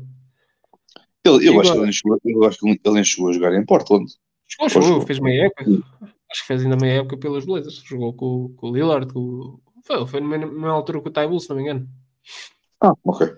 Acho que ele foi, foi mais ou menos. Eu nunca, confiei, eu nunca confiei muito no Cam Reddish e tenho de admitir que tem, tem, não confiei em Duke, não confiei tipo, nos Hawks, não confiei em lá nenhum. Tenho de dizer que tem sido uma agradável surpresa eu gostar da defesa dele nos Lakers. Isso, isso sim tem sido. Por isso é que eu não tenho nessa lista na medida em que eu não tenho stock nele, mas ele já superou toda a stock que eu pudesse ter. Portanto, não, eu tenho, eu tenho. Parabéns eu tenho e vejo, vejo o percurso dele como, como um azar enorme, se calhar até, até este momento onde, onde também se encontrou, conseguiu se encontrar como jogador defensivo e consegue usar as suas habilidades nesse sentido. Mas lá está, estamos em LA e a pressão pode, pode, chegar, a, pode chegar a ele. Esperemos que não, vamos ver o que acontece. Mas eu ainda continuo com, com stocks no Cam Reddish. Pá, e do, nessa altura tu que era super time. Não dava para confiar no Zion, RJ Barrett e Cam Reddish. Exceto que nenhum deles conseguia lançar, então o spacing era horrível. Exatamente. E, e levaram um bullying do Taco Fall. Eles foram foi. embora, que foi, foi, foi, na, foi que a segunda ronda do torneio? Segunda ou... ronda, foi segunda ronda. Foi, acho que foi contra, foi contra o Taco Fall que eles perdem. Foi relativamente cedo, já. E o CF, acho que é... Taco Fall está na China, pá. Epá, o Taco ah. Fall está a ter uma carreira profissional. Vamos celebrar os sucessos das pessoas, quer dizer. Que... Não, não, sim. não, o, quando eu digo ele está na China é que ele se calhar podia dar jeito na Europa, tendo em conta o tamanho e a envergadura dele. É pá, o gajo, é isso, o gajo agora viesse para o Sporting ia ser uma loucura. Imagina, eu não não estou a dizer. é- Não, é, não, não queria chegar a essa Europa. Ok, pronto, está bem. Insulta-nos. Não, não estou a insultar a ti nem ao clube. Atenção. Sim, um nível mais avançado. Um, um clube que esteja constantemente na, na Champions League. Champions League de basquetebol. Um clube que tenha hipótese na Euroliga, estás-me a dizer? Não, não, não isso, isso já, não, isso já é demasiado. Se calhar já era demasiado para ele. Ok, ok. Ah, a melhor competição FIBA.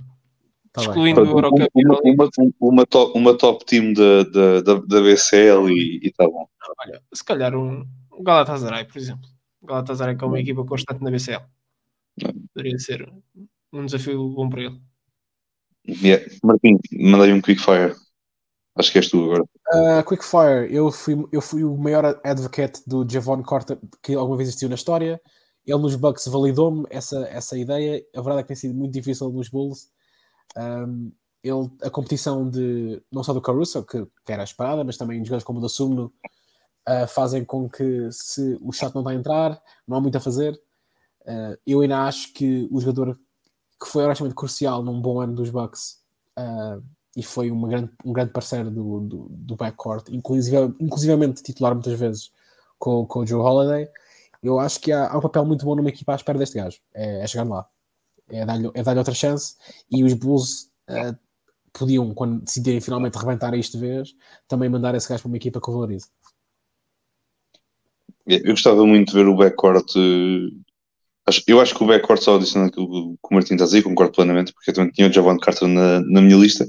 Um, eu gostava muito, tipo, eu acho que o backcourt eh, Caruso e Javon Carter eh, acabava com a guerra em, em muitos países e hum, pronto, era só isto, porque. Mas acabavam porque nenhuma, nenhuma bomba passava, não é? Gajos começavam Sim, tipo, Sim, sim, para fora, não, não havia maneira. Exatamente, exatamente. Aquilo não, não, não entrava nada. Pronto. Tipo, ah, querem invadir? Não, não dá. Tipo, temos aqui estes dois, esquece lá. Ahm, mas, yeah, pronto, é o Javon Carter, é uma máquina. Gostava, gostava desses dois, mas tirava o Javon e dava, o- e dava, olha, dava o meu joelho Alonso. ah, Punha o Javon na vida do banco. Com todo É, o pá, Javon. Era o Alonso. Era o Alonso bom. E, Pois, idealmente, idealmente seria, mas eu não posso meter nesta lista porque não, há, não, não tenho mesmo esperança. Pois, epá, infelizmente, infelizmente. Uma pena enorme. Tipo, seres queimado pelos ténis do teu pai. Incrível. ora bem, então já se tocou. Portanto, o Martin tocou agora aqui no Javon Carter, também já, o- Já agora, já o, o Carter e o Caruso jogaram 500, e- um pouco mais de 500 postes de bola em conjunto até agora. Ah, os adversários estão a fazer uma turnover por cada 5 postes de bola nesse tempo. Ah, que, só para dizer que esse 20% é um número absurdo, só que, só para quem não está. Completamente ridículo. medo.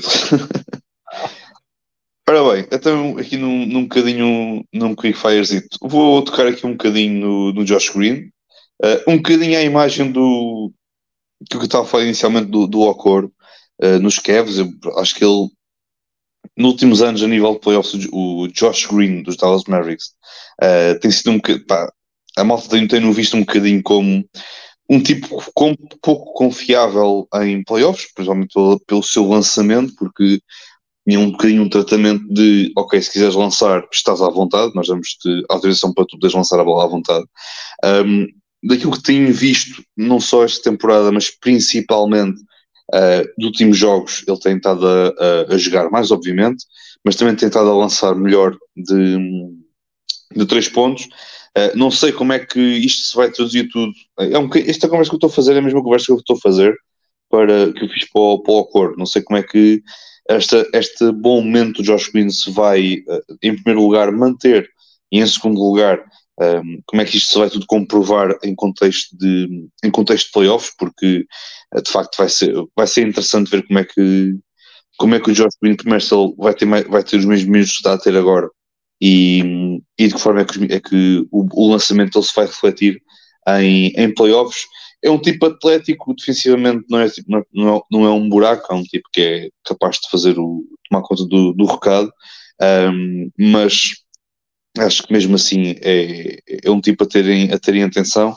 Já vejo muita malta a perder um bocadinho fé nele, mas eu acho que eu mesmo assim mantenho mantenho, mantenho a fé neste, neste gajo, porque acho que é um jogador que ainda consegue dar aqui bom, bem conta do recado.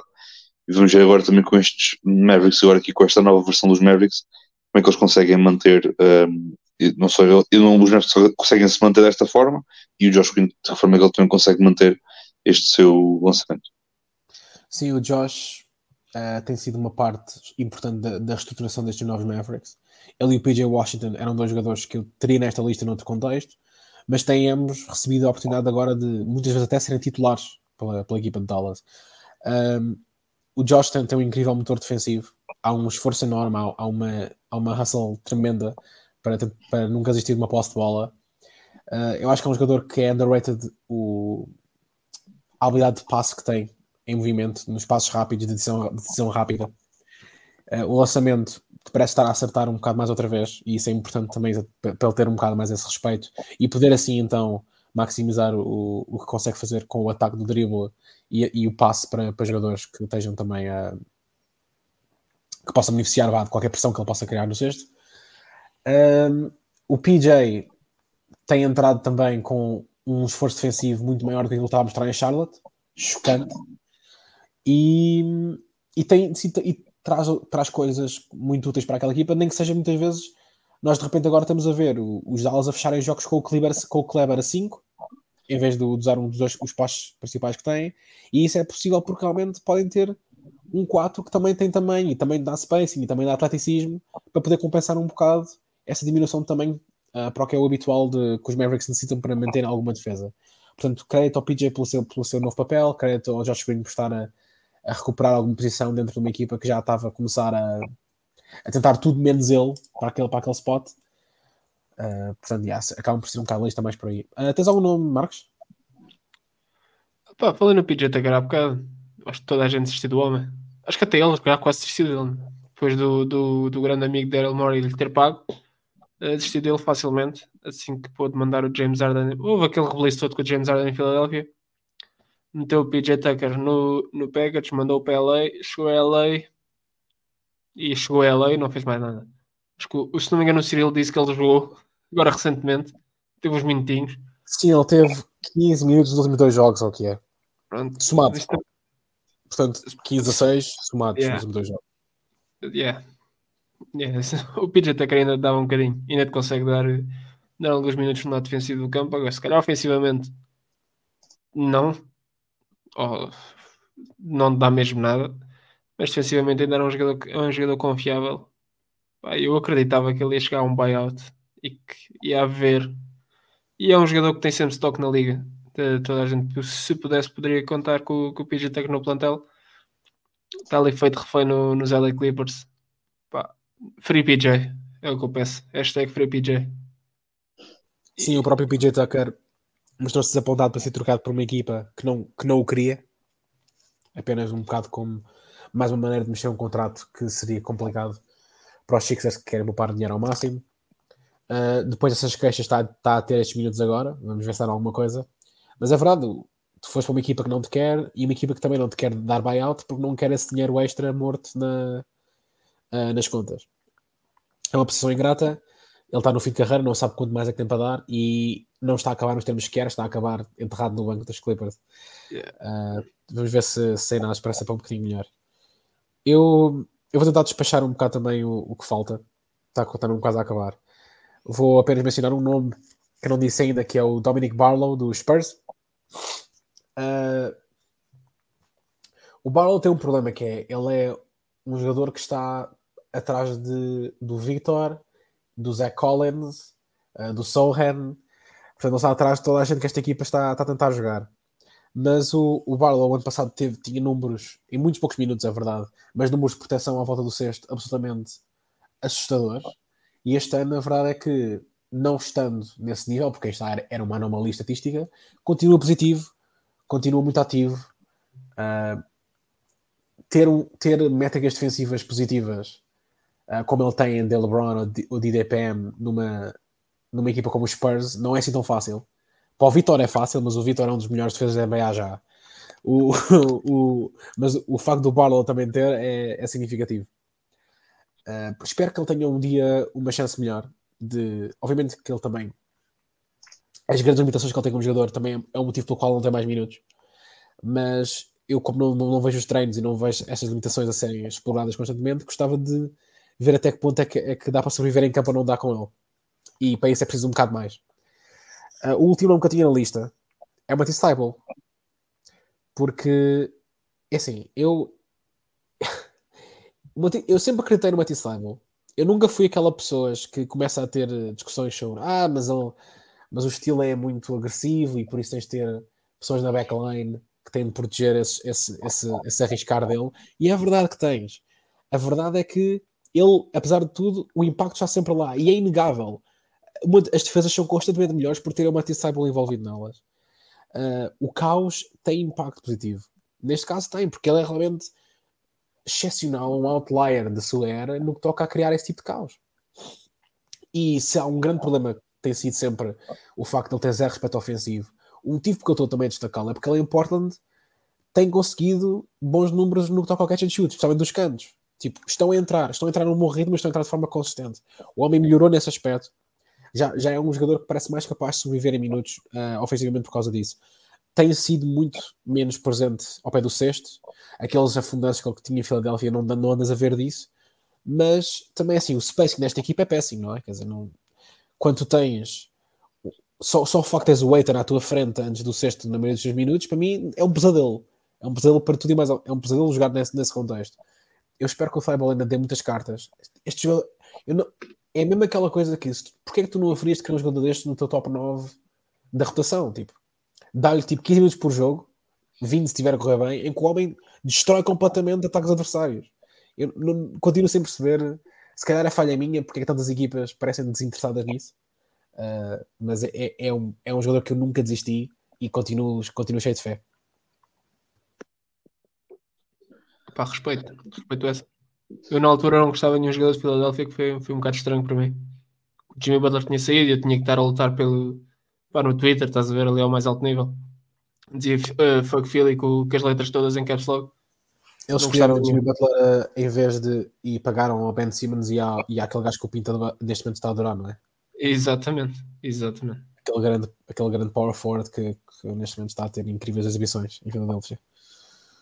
O Pinto há bocadinho mandou uma mensagem a, a, dizer e passo a citar. Portanto, isso basicamente que quando for agora vai lançar o rant da vida sobre o Paulo Tobias e eu depois perguntei-lhe e na lata da próxima semana e ele que é Uber, portanto ele tipo, tem uma blacklist vai, tipo cá, ele vai, que ele vai marcando, estás a ver? E, ah, meus caros, eu a lição do calibre já aprendi há muito tempo. Isto é uma lição que já aprendi há muito. Não preciso de. Não, não, não me venham agora com histórias. Uh, eu, e fica aqui o teaser, eu espero que toda a gente. Ele vem amanhã, não é? Acho que sim, acho que sim, supostamente acho que sim. Esteja disposta a vir amanhã a ouvir um, um rant sobre o Tobias Harris. Eu, eu sei que estou entusiasmado. Não sei se vou conseguir participar ou não ainda, mas uh, é de ouvir de volta. O gajo basicamente disse que epá, agora temos de fazer a tarefa difícil de fazer do Tobias Harris um jogador de basquete, o que é um bocadinho complicado neste momento. um bocadinho complicado, mas oh well. Ora bem, eu também aqui um bocadinho quick fire, para também não estarmos aqui a alongar, a alongar muito. Epá, tocar aqui um bocadinho também no Quentin Grimes, uh, que acho que o, o também o tinha na, na, sua, na sua lista. Uh, novamente, o Grimes, uh, o ano passado em, em, em, Nova York, pelos, pelos Knicks, a nível de temporada regular, teve uma, uma temporada regular, acho que um bocadinho acima daquilo que era o esperado, a nível da sua porcentagem de lançamento do seu exterior, além também defensivamente ser, ter um é, é um tipo que não desiste, um tipo também, também, também o Guto não é propriamente um, um defensor top notch ou um bom defensor, mas tipo é um defensor pelo menos da ali, tenta pelo menos fazer ali alguma coisinha. Mas só para dizer assim, o ano passado, a viragem da época dos Knicks esteve muito relacionada com o surgimento de Quentin Grimes enquanto yeah. shooting guard titular da equipa. Exatamente pelo que ele estava a fazer no point of attack e o facto de ele estar a meter os seus triplos. Um, e no fundo é esse, acho que é esse o jogador que nós estamos a, tentar no fundo evocar quando, quando temos nesta lista. Exato. Pá, porque depois também quando foi playoffs, a nível de porcentagem também não correu propriamente bem, apesar de novamente no ataque não correu bem, mas na defesa ele teve, teve um papel, um bom papel a nível defensivo frente aos Cavs o ano passado. Este ano, um, obviamente perdeu também aqui um bocadinho de espaço, porque obviamente os Knicks foram buscar o Dante DiVincenzo, porque, porque como é o tipo Dante é Dante e ponto final, além de a nível, a nível triplo é o que é, a nível defensivo também é um tipo que não, não compromete, é um tipo também que, que dá, dá um bocadinho, isso, isso nos Bucks, justamente, já nos equipas onde ele teve, diz, diz. Ironicamente, o Dante sai dos Warriors para ir para os Knicks, o contrato maior que eles podiam dar, e, e tornou-se no Clay Thompson. Que é... Ah, aquele que tens agora no banco. Ah, Clay Thompson é um excelente linebacker. Aquela placagem que ele faz ao Thompson, excelente, excelente. Pá. Para mim, é um open field play genial pá, do Di Vincenzo. Quanto a isso, eu só quero dizer uma coisa quanto à placagem do Dante. Eu quero dizer que antes disso acontecer, o Monte Williams está a ver uma pick and roll do Jalen Brunson, que é como a jogada começa, uh, e, no, e no lado forte da jogada, o Monte Williams está com os pés dentro de campo. Desculpem, como é que isto não é um problema de arbitragem? Como é que no lado forte, no qual o Jalen está tá, tá à direção de driblar, desculpa, o Monte pode falar muito, mas o gajo está dentro de campo, do lado em que Oh, o Jalen oh, está oh, do lado oh, roll. tens, tens de perceber uma coisa. Um, o, o Monty, o Monty sabe que os Pistons não são propriamente uma equipa boa defensivamente. E ele pensou: bem, o que é que é melhor do que ser 5 para 5? É eu juntar-me a isto Certo. e tentar. Eu, eu vou sugerir uma coisa primeiro. Melhorar a tua defesa, não, não metendo o James Wiseman como, como tipo backup big. Isto é a minha primeira sugestão. Deixa, o- deixa o homem desfrutar do, do dinheiro que ele está a receber. Que ele tem. Eu aposto que ele deve estar, deve estar tipo, a rir e, e internamente está tipo, contente. Não, mas, pá, é complicado privares uma equipa. Os Pistons já podiam ter passado os Magic, os Magic, o, foi muitos anos com os Magic a ser maus. Uh, os Wizards com, com esta vitória. Privares, privares os Pistons de vencer os Knicks da, da maneira que foi, tanto nem a um metro da jogada. Mas mencionares o Magic é bom, porque o, o Paulo Banquero também ganha aos Pistons naquela última naquela, naquele último lançamento que é assim eu não quero saber do que dizem os reports ninguém me convence que o gajo não deu tipo 70 passos antes de lançar aquilo Eu vi, epá, eu vi, isto é giro, o Twitter é giro porque eu já fiz aqui conexões incríveis. Um adepto dos Magic, começámos por rasgarmos um ao outro e do nada estamos a falar de basquetebol e tivemos ali a, a- a ver aquela jogada e ele assim, não, mas isto é parecido com o step back do Ed. Não, é parecido, mano. é só que Imagina. o gather step é suposto acontecer antes de dares o primeiro dos quatro passos ver? É Exatamente. simultâneo, pelo menos Não, ele pegou na bola e andou para a frente só. Pois, o gajo pega na bola o gajo pega na bola, dá tipo um passo e meio e depois dá um salto para trás. E é tipo, isto não funciona. tipo. Isto não, não, Isto é não tipo- dá. É o, é o, é o, é o backstep do, é o step back do James Harden, mas eh, broken. Sim, é do género. Se eu tentasse fazer o step back do Harden num jogo, no fundo, é aquele É aspecto. exatamente Se eu tentasse fazer aquilo, tinha aquele aspecto. E alguém dizia, Martim, isso, é- isso, é, isso é transporte. E eu dizia, pá, é, tem razão. Pois é. Pois é. Mas como isto é feijões, não interessa. Estamos só aqui a brincar, não é? E ele ganhou um jogo da NBA. Pronto. Sim, sim. Ora bem, também aqui outro nome para, que eu tinha para mencionar rapidamente. Não sei se o Martim já tinha tocado no Moses Moody, se, se já tocou e eu não ouvi, perdão. É epá, mais minutos para o Moses Moody, essas que eu tenho a dizer. O miúdo é, é, é, uma, é uma máquina. Não, é, não tem propriamente um argumento muito forte para além de tipo, dar minutos ao gajo, porque é um tipo que, vamos lá ver, merece. Mas eu entendo por outro lado também não seja fácil, porque sendo que os Warriors encontraram aqui um bocadinho um início de fórmula que, que inclui Pods e Curry, obviamente, a titulares, uh, em que tens um, depois um Clay do banco, um, em que tens um Chris Paul que agora regressou, uh, tens um GP2 que neste momento está, está a jogar, está saudável. Eu sei que não é fácil encontrar minutos para o no fundo, é que o Moody, onde ele perdeu minutos que não devia ter perdido, foi gastar grande parte do ano a jogar o Corey Joseph, para depois mandar o gajo por nada, e depois de ele mandar o gajo embora, o Kerr tem preferido jogar o Lester Quinones como o wing da rotação.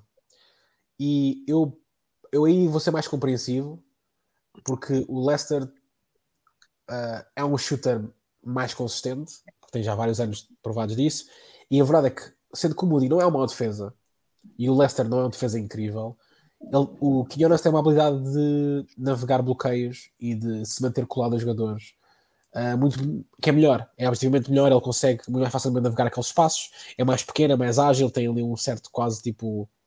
Há ali umas baterias quase Duracell uh, quando ele começa a fazer os movimentos, e o Moody não consegue manter esse tipo de attachment uh, cada vez que há bloqueios, ações de bloqueio acho que também é o que te tem prejudicado mais. Agora, o homem, o homem sempre que lhe dá uma oportunidade como deve ser, o homem responde, então eu não percebo. Pá, custa-me, custa mesmo, custa mesmo ver o que está a acontecer com o Moody este ano. Yeah. Uh, pronto, o outro nome que eu tinha, outro, outro falta depois mais, mais outro nome. Obviamente, o, acho que o Jalen Green também acho que é daqueles jogadores que. Epá, eu ainda estou à espera. Eu ainda estou à espera, tipo, daquele momento. O Martim, tipo, está tá a dizer que sim. Para a malta que estiver ouvindo os podcasts, o Martim está. Tá- tá a dizer- contrário. Eu, eu já, eu, já, eu já falei demasiado do Jalen Green neste podcast. Não vale a pena repetir as minhas opiniões. Vocês sabem as minhas opiniões. Eu, pá, tudo bem, mas, tudo bem, mas vá, vendo, vendo o peixe. Eu não, o que é que eu tenho tido? Epá, pronto, eu, eu- eu, tipo, eu não digo que estou quase a vender o stock, mas estou tipo, vá, vou-lhe dar aqui um prazo.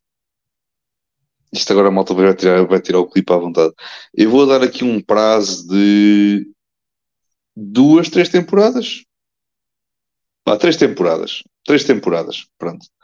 Eh, Não estou a dizer que estou tipo. Não, atenção, não estou a dizer que eu estou completamente. eh, Parece estou confiante. É tipo, estamos há 4 anos, estar há 4 anos. Epá, mas o Sim. Coloco, em no Coloco nunca vi ali nada especial. Ah, mas pá, sobre o Jalen, epá, ele teve ali um momento, ali umas semanas, esteve, por, acaso, por acaso esteve bem, ah, principalmente no seu lançamento exterior.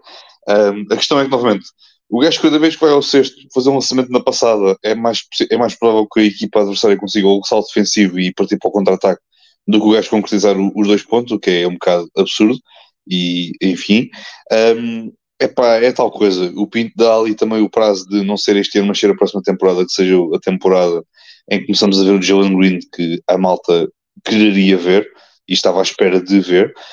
Um, é- eu vou esperar um bocadinho mais para ver o que é que isto dá, porque eu entendo também que, novamente, eh, antes disto de antes de termos isto de, do, da experiência de Ime Udoka em Houston, eh, temos aqui obviamente uma questão de instabilidade, porque também a equipa estava ali um bocadinho a encontrar um bocadinho o seu, o seu rumo e o seu norte eh, com a saída do James Harden e afins.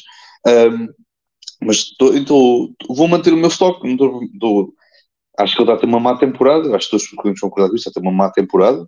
Pronto. Um, o Amen Thompson, neste último mês, tem sido um jogador mais positivo. Estou a roubar uma frase do Sam Vaccini, mas é verdade. O Amen Thompson, no último mês, tem sido um jogador mais positivo para ganhar jogos do que o Jalen Green foi em qualquer mês da sua carreira até agora. E estamos no ano. E, é- e eu prefiro neste momento jogar o Amen, prefiro jogar o Whitmore, prefiro jogar o. o Jabari também está a jogar muitíssimo bem. Sim, o Jabari, obviamente. Estou-me a esquecer de mais um, mais um gajo. E está-me a irritar. De qualquer das formas, eu tenho o Jalen Green basicamente fora. Tipo, eles não precisam de Jalen Green para ter um bom core de futuro neste momento. Eles têm jogadores jovens suficientes. E honestamente, ele é o pior deles todos. Ah, o homem não consegue manter um lançamento de forma consistente. O homem não, teve, não tem a mínima tipo, capacidade de decisão com a bola nas mãos. E o homem, apesar de ter a habilidade atlética de chegar ao sexto quando quiser, não consegue finalizar. Não consegue finalizar. Portanto, ah, parabéns. Ah, parabéns por teres enganado alguém a gastar uma segunda pick contigo. Mas, mas pá, não. Lamento. Não, não vejo. E, vamos, vamos ver, e, é tal coisa, vamos ver agora também um bocadinho quando for o verão, porque obviamente tem sido algumas as conversas com a questão de com a questão do, do Jalen Green agora poder ser não trocado, vamos ver depois que isso, que é que isso depois, que é que isso depois traduz na, na, altura do, na altura do verão. Também para terminar, tem uma troca. Tipo, o que é que vão trocar pelo Jalen Green nesta fase? O que é que uma equipa vai dar nesta? Tipo, tu achas que vais receber uma lottery pick pelo Jalen Green? Eu não, eu não pagarei. Quem é que, quem é que haveria de pagar isso pelo Jalen Green? fazendo as nesta minhas palavras, o, fazendo as minhas palavras, das palavras do Pinto, as minhas. Pá, ligas aos Nets, pede os picos de volta. fase? Mas, é pá, só se for para tipo darem tipo. O sei. Pode ser, deixa, deixa o Miles ser. O Miles não, porra, o, credo, o Miles pode, ser triste na- durante a vida toda, ah, porque esse gajo é um palhaço. Ahm, e não visitar na NBA. Ah, mas o Mikal, o Mikal, está a falar do, do Mikal. Pronto, ah, deixa, deixa o Mikal ser feliz, por favor. Estou farto de o ver em Brooklyn, é só isto.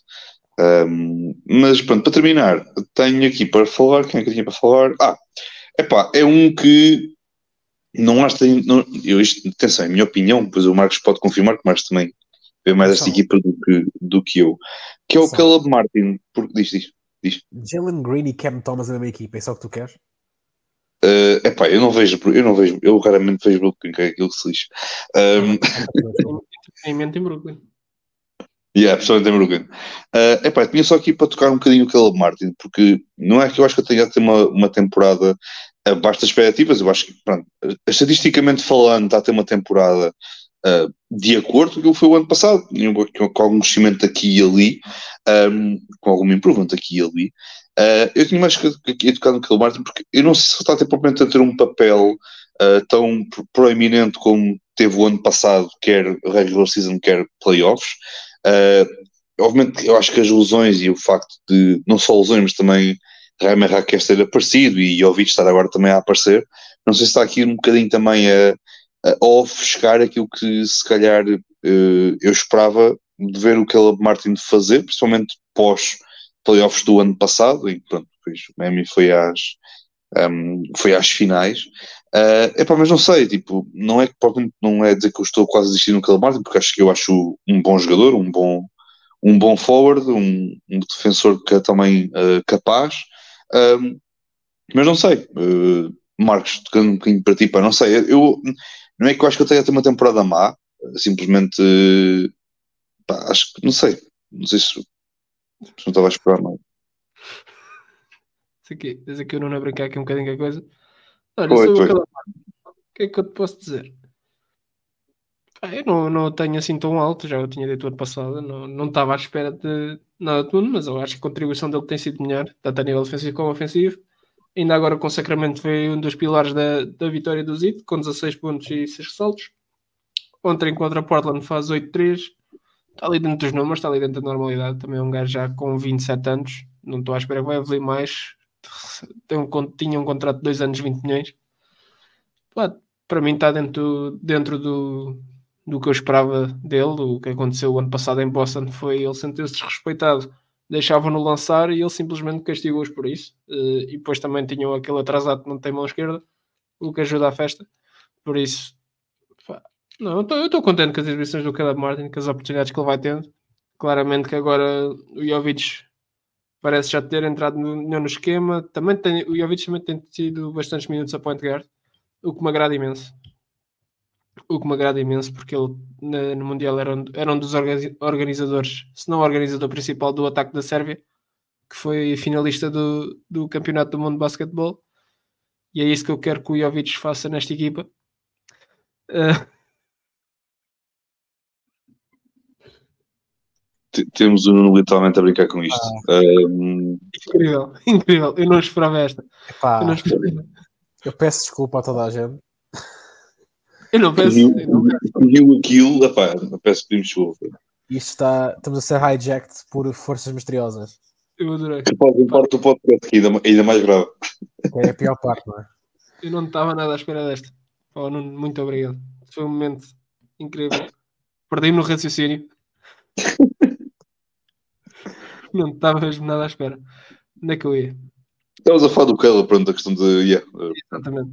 Estava a dizer que estavas a falar no, no Jovic ter aparecido. O Jovic tem tido minutos a point guard. Não, não creio que seja, tenha sido ele uma das principais razões para ele perder uh, minutos, mas entrou o Raime e o, e o Spolstra, é o regular Spolstra.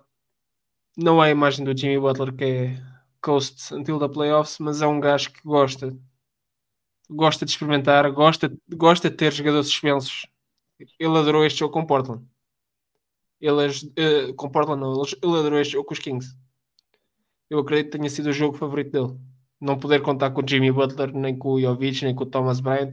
Obrigar, obrigar a, a ser ele próprio a, a, pensar e a mudar a lineup. Eu sei que ele adora aquilo. Não é à toa que foi o 30 lineup usado pelo Zito. Também a força de lesões, mas também porque pá, eu vejo a imagem de um, de um cientista louco que gosta de experimentar vários tipos de coisas e é o que ele gosta de fazer na época regular. E acho que o Caleb, o Caleb vai, vai correr tudo, tudo 5 estrelas com ele. Não, não acredito que tenha grande influência o resto da carreira e o resto da temporada. Eu acho que ele está tá igual a si mesmo. Não, não está melhor nem pior. Tem momentos em que está melhor, tem momentos em que se mantém. Há outros que falha, mas Pronto, ele ainda não, ainda não é um, um lançador de 3 enzima, ainda tem a pata grande e consegue lançar os long twos. Por isso, é bom sinal. É sinal que ainda, que ainda tem margem para, para aprender um bocadinho. Yeah. Um, antes de fechar, porque eu acho que já não temos nomes para dizer nas nossas respectivas listas. Corrijam-me se estiver enganado. Está Eu- tudo. Pois eu ia apenas mencionar que originalmente também considerei o Chris Dunn e o Dean Wade. O Chris Dunn, eh, apesar de tudo, como tornou-se uma parte essencial como titular durante aquela run dos Utah antes do trade deadline, senti que a sua visão como um dos melhores bases defensivos da liga e, e um, eh, acabou por ser validada e agora pronto, está mais claro qual é o papel dela naquela equipa. E o Dean Wade, eh, um jogador que eu estava muito, sempre achei que seria uma excelente solução para aquele terceiro lugar do 5 dos Cavaliers. Tem começado a, a finalmente a regressar à forma que tinha antes da sua lesão de há um ano e meio atrás, ou dois, ou que já o que- foi, e, e a voltar a ser uma parte que eles podem contabilizar como um, um, um solid two-way player desta equipa. Portanto, feliz de finalmente também já não ter de adicionar nesta lista. E fica assim terminadas as minhas notas, eh, as minhas notas extra. Então vamos embora, não é? Acho que sim, acho que sim. Temos É, al- al- alguém que avisa aqui o mestre das cerimónias que já estamos a terminar para ver se pronto, Sim, sim, não, não, não queremos outro, outro hijack. Só queremos Sim. olhar cá fechar e nos mandar para casa. Gonçalo, fecha tu, fecha tu enquanto eu mando a mensagem ao Nuno. Sim, sim. Então, pá, malta já do costume já sabe, pronto. Podem nos eh, seguir, neste caso, e, aqui nas redes sociais, portanto, Instagram, Facebook, eh, Facebook não, credo, Instagram e, e- e no X e também no, no Threads. Também podem-nos eh, podem-nos ver na- no YouTube e na Twitch, podem-nos ouvir plataformas de podcast, seja Spotify, Apple Podcasts, Google Podcasts, eh, e depois também, obviamente, agradecer também aqui aos nossos aos nossos parceiros, quer do Mais NBA, quando me digo é apenas conteúdo, de NBA também disponível no, no Facebook, também que também eh, nos permite também partilharmos as nossas streams eh, no, na página deles do, do Facebook. Também agradecer ao Basketball Notícias também no Instagram, no, no Twitter e também no, no, no Threads, também é conteúdo mais basquetebol eh, nacional. E depois, por último, como é óbvio, também agradecer aqui ao, ao Fair Play pelo estúdio que que nós temos, que nós estamos aqui a gravar eh, todos, eh, todos os episódios que nós estamos agora aqui a, a gravar. Podem, podem segui-los também na- nas redes sociais, no, no Instagram, no Facebook, no, no, no X, ou no Twitter, como queiram chamar, e também, também eles também têm o, o site deles, falam um bocadinho de todas as modalidades, não só basquetebol, mas também todas as modalidades, eles falam um bocadinho sobre, sobre isso, inclusive temos também agora há pouco tempo publicado o, o- a publicação, o nosso artigo do, do, do MVP do mês, que foi já publicado pelo um texto breve de nós seis, foi eh, publicado para nós, para que nós indicar o MVP do mês de fevereiro, foi um mês um bocadinho mais curto, mas mesmo assim temos aqui de nomear um MVP do, do mês. E é isso, pá, pronto, olha, eh, um grande abraço, obrigado aqui ao Marcos também por estar aqui a coordenar a, a cena, agradeço também, como eu vi também aqui ao, ao Martim, por também foi ele que me veio, veio daqui, deu-me um bocadinho a ideia do, do tema, e é isso, amanhã acho que estaremos cá para, para pódios, e pronto, até amanhã, e até lá um grande abraço, e tchau. Pá, e um, um agradecimento especial ao Nuno também. Não esquecer. Não Sim. esquecer. Um grande abraço, particularmente ao Nuno.